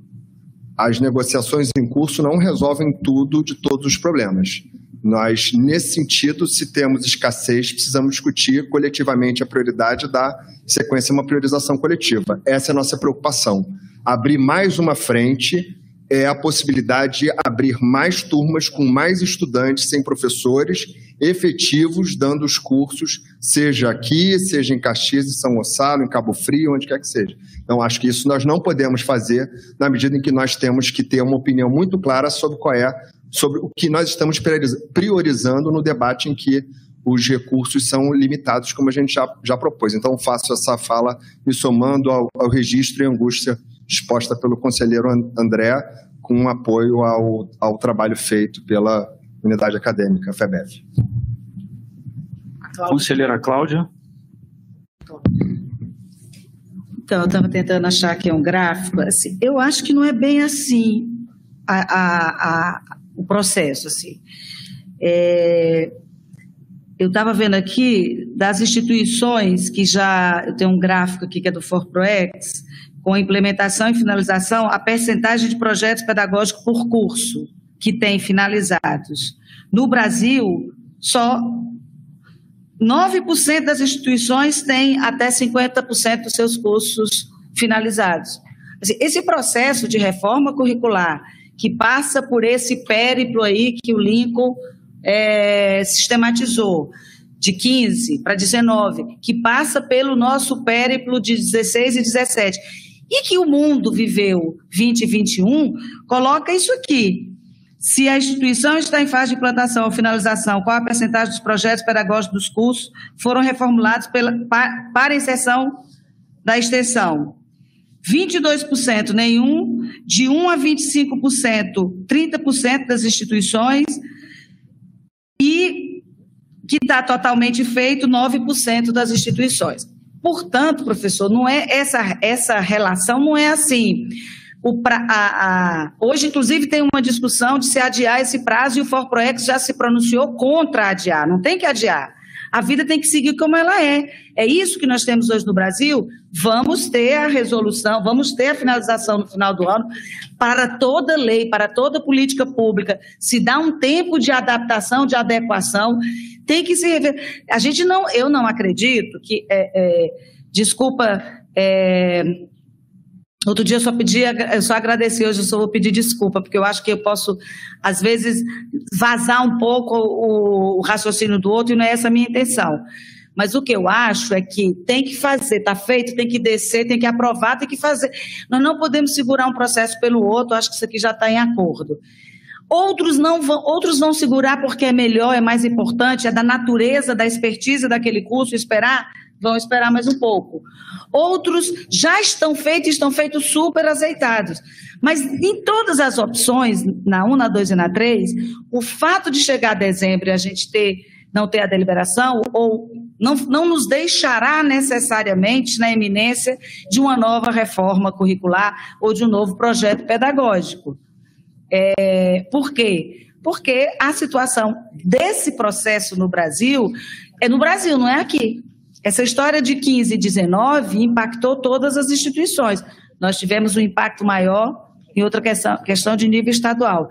Mas todos esses processos estão com demarches muito, muito longe do, do, do, do linear. Tem muitas idas e vindas. É, conselheira Cátia. Quer escrever? Conselheira Kátia, depois o conselheiro Gunnar, depois o conselheiro Jorge. Tá, é, bem, eu gostaria também de me colocar em relação a essa questão é, no sentido de garantir é, a aprovação do relato, né? Eu acho que a, a Kátia, ela apontou bem e o, a compreensão do processo legislativo, que é esse papel nosso aqui, enquanto conselheiros e conselheiras, é no sentido de projetar o futuro. Então, eu acho que a perspectiva que se coloca em relação à necessidade de novos concursos, a necessidade de, né, de ter, inclusive, reestruturação do ponto de vista né, é, até físico, né, até da infraestrutura lá do prédio que está sendo comprado em relação à FEBEF. Então, tudo isso se coloca. Então, assim, eu não vejo, eu acho que tem que aprovar, hein, André, é, no sentido. É, no sentido de que mais grave do que a gente alterar em função da questão da curricularização, por exemplo, é todo o processo que, das licenciaturas que começaram lá em 2015 e que nós estamos em 2022. Então, é, isso para mim também, é, é, de certa forma, é angustiante. Né? Então, eu acho que a gente tem que avançar. É, o tempo da curricularização, que eu acho que é uma outra preocupação, e é uma preocupação também nossa, uma, eu sou professora também de sala de aula, é uma preocupação no sentido de ter uma regulação geral. E tendo essa regulação geral, como é que isso vai chegar? Ou seja, como é que a partir da lei a política pública ela se realiza no território? Obviamente, que eu acho que a Cláudia já falou, e o Lingo também, é, a, na, a universidade é de uma complexidade tão grande que nós temos tempos diferentes. Então, alguns cursos, praticamente, os os cursos já pensaram numa estruturação de do que seria a curricularização. É claro que esses cursos vão ter que se adequar a uma orientação mais geral que vai sair dessa casa aqui, que vai sair dessa, do conselho, né, do SESEP. Ao mesmo tempo, é, outros vão ter que ter outro tempo. A questão que, eu, que, que, que foi colocada aqui, por exemplo, por Antônio, é de que algumas unidades, algumas unidades acadêmicas estão aguardando, eu acho que isso realmente tem que ser, o Lincoln já colocou aqui, tem que ser pensado o, qual é o tempo desse aguardo. Né? Porque nós estamos falando de dois processos, pelo menos, e sobretudo o processo da, das licenciaturas, que foi muito discutido, sim, em 2016, 2017, nessa universidade, que eu estava aqui e acompanhei isso na época. Tá? Então, assim, realmente tem um tempo da coisa se realizar. Eu entendo praticamente a, a, o que você coloca, André. Existe um tempo, né? mas, ao mesmo tempo, pela complexidade dos processos, os processos têm que caminhar. Né? Então, eu, meu voto aberto aqui é acompanhando a relatora. Conselheira Gunnar, eu só queria avisar os conselheiros que se cair o quórum, eu vou deixar a sessão em aberto, tá? Tá, a gente vai continuar? Sim. Vai. Vamos até que horas? Olha só, a gente tem esse processo e depois, rapidamente, é só homologação. Homologação é dois minutos. Não, tem dois Seria processos importante. que eu estou, né? Não, não. Quando acabar esse processo, eu vou encerrar os, a, a análise dos processos, vou fazer as homologações e encerro a sessão. Aí os que eu estou Ele fica vai retirar depois. de pauta os processos Tá. que ficaram. Não, eu acho assim, olha, eu, eu me inscrevi para falar isso. Eu vou até ter que sair porque eu entro num evento com a Universidade Federal da Paraíba daqui a pouco. É, eu acho, gente, sinceramente eu acho, esse é um ponto fundamental, precisa ser muito discutido. A gente às vezes perde um tempo grande com uma demanda de um aluno para trancar a matrícula, entendeu? E esse ponto, que é um ponto fundamental, fica para o final e fica mal discutido. Eu acho que a gente tem que fazer uma revisão bem feita do que é essa situação, porque a situação dela está aqui, mas a, de, a que ele colocou também estaria numa situação para ser discutida ou não. Eu acho que a gente tem que ver, a gente tem que dar opção para que todas as unidades cheguem a esse processo, ou definam isso, gente. Senão, realmente, os, pro, os problemas que ele colocou são fundamentais, podem ocorrer. Então, assim, o que eu quero dizer é que isso deve ser colocado como um ponto de discussão deste conselho. Qual é a função desse conselho? Normatizar, mas discutir prioridades da universidade. Só aprovar também sem ter é, a perspectiva futura não resolve. Então, eu, eu, a minha sugestão é que na próxima reunião do conselho isso seja colocado como ponto de pauta. Como fazer diante de tudo isso que você, que a, que a professora Cláudia coloca, que a gente está vendo, como fazer? Que orientação a gente vai dar para as unidades? Para dele, para dela, entendeu? Para as outras que devem estar na mesma situação. Ok, é, só que é muito difícil a gente saber se um processo vai ser muito discutido ou pouco discutido. É, é, é muito difícil. Não, né? dá para prever É, um pouco, né? Não tem como saber que esse vai ser o último processo do dia quando você monta uma pauta. Às vezes você tem uma pauta extensa e consegue resolver tudo numa sessão. Às vezes tem algumas situações que determinados processos demoram mesmo. É, mas olha, a várias reforma razões. curricular é uma questão que demanda. Mas né? tem várias, né? Pois é. essa aí do, da adiantada lá. Nós acabamos de aprovar o processo anterior, que era a mesma coisa. A mesma coisa, na mesma unidade. A única diferença era de curso. Nós acabamos de aprovar, que era o processo da pedagogia da FEBEF. É, esse processo ele foi orientado, como todos os outros são, desde a base do DEP, no DAA, existe uma interface direta com as unidades acadêmicas. E aí eu acho, Gunnar, quando você, e acho que é importante sim, quais são as orientações? As orientações, elas são construídas cotidianamente, semanalmente, mensalmente. Essas orientações elas já existem. Às vezes há um ruído de comunicação, pode haver um ruído de comunicação, mas as orientações são passadas das unidades acadêmicas, sim. E é a forma de construir estas reformas curriculares na universidade há muito tempo. Não é de agora. É, é lógico que existem as circunstâncias que muitas vezes atrapalham essas orientações, que geram esse ruído. Acho até que talvez a gente tenha que trazer a esse CESEP o entendimento dessas orientações, porque aí todos nós vamos ficar esclarecidos de como elas são feitas. E aí até valorizar o trabalho na base técnica administrativa dessa universidade, na base pedagógica, que é muito importante. E que às vezes a gente também não tem o conhecimento desse trabalho técnico administrativo, que é um trabalho de formiguinha e de orientação que é feito. Tá? Então, concordo com você, talvez nós precisemos ter mais esclarecimento sobre isso e estou me dispondo a, inclusive, trazer essa dimensão para vocês aqui também, acho que é importante. E até discutir se tem que ser reformulado em algum grau ou não esse trabalho. Tá? Obrigado. Nosso voto aqui. Obrigado, conselheiro. É, tem mais um inscrito, conselheiro Rufino, na fala dele encerra as inscrições. É, primeiro, não, não é ponto de crítica, nem de dúvida.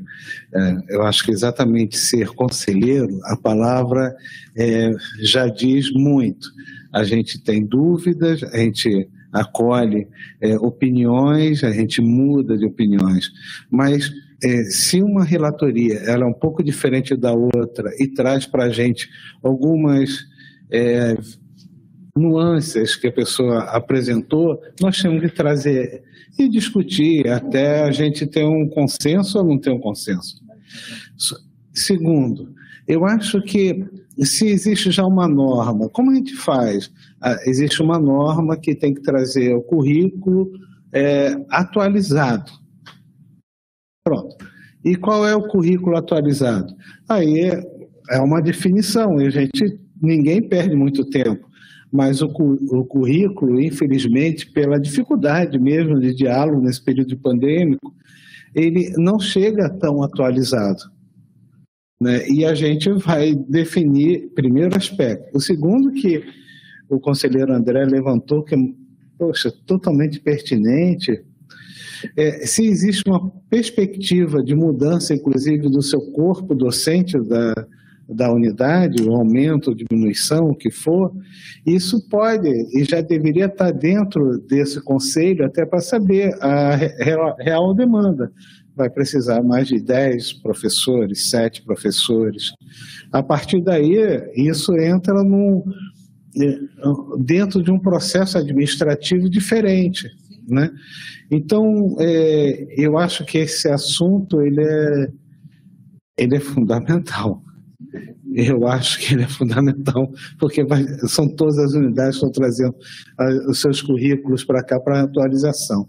Então, reitor, eu não quero é, sugerir, não, mas eu acho que uma reflexão que esse tema deva voltar e com uma pauta um pouco menos extensa, que essa pauta aqui é, é inviável. 20 pontos de pauta a gente não consegue fazer, né?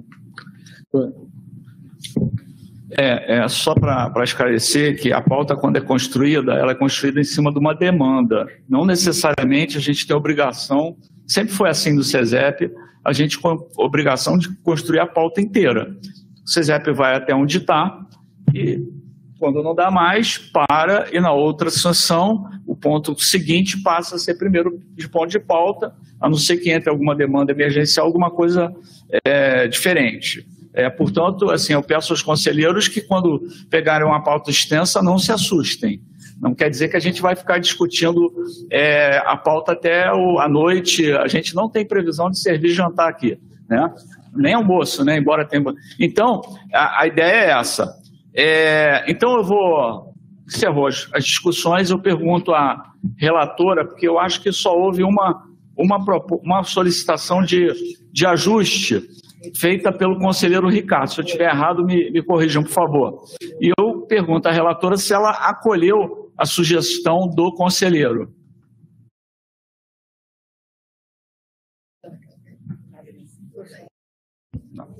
Está sem microfone, conselheira. Desculpas. É, sim, eu acolho a, o conselho do conselheiro Ricardo com relação ao artigo 2 e aos incisos, e também quanto à reformulação do último artigo, é, em que há observação de revogada a deliberação anterior. Sim.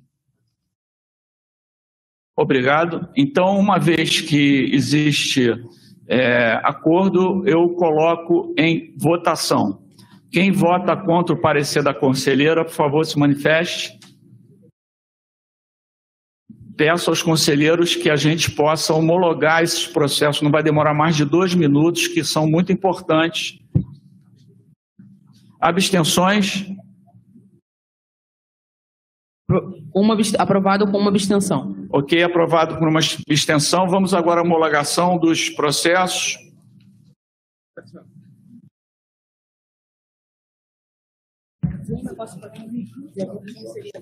Primeiro, os processos da Comissão Permanente de Graduação, que são cinco processos. É, pergunto se tem alguma manifestação. Alguém pede retirada desses processos? Não. Em votação, quem vota a favor da homologação desses processos?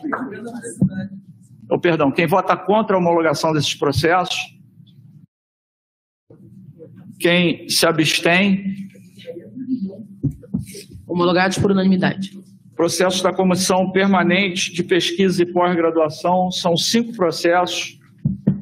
Alguma manifestação, alguma solicitação de retirada de processo? Sem manifestações. Em votação, quem vota contra a homologação desses processos, conforme estão na pauta? Quem se abstém? Homologados por unanimidade. Então, muito obrigado a todos. Até a próxima reunião. Você ouviu mais uma sessão do Conselho Superior de Ensino, Pesquisa e Extensão, realizada no auditório 73 da UERJ.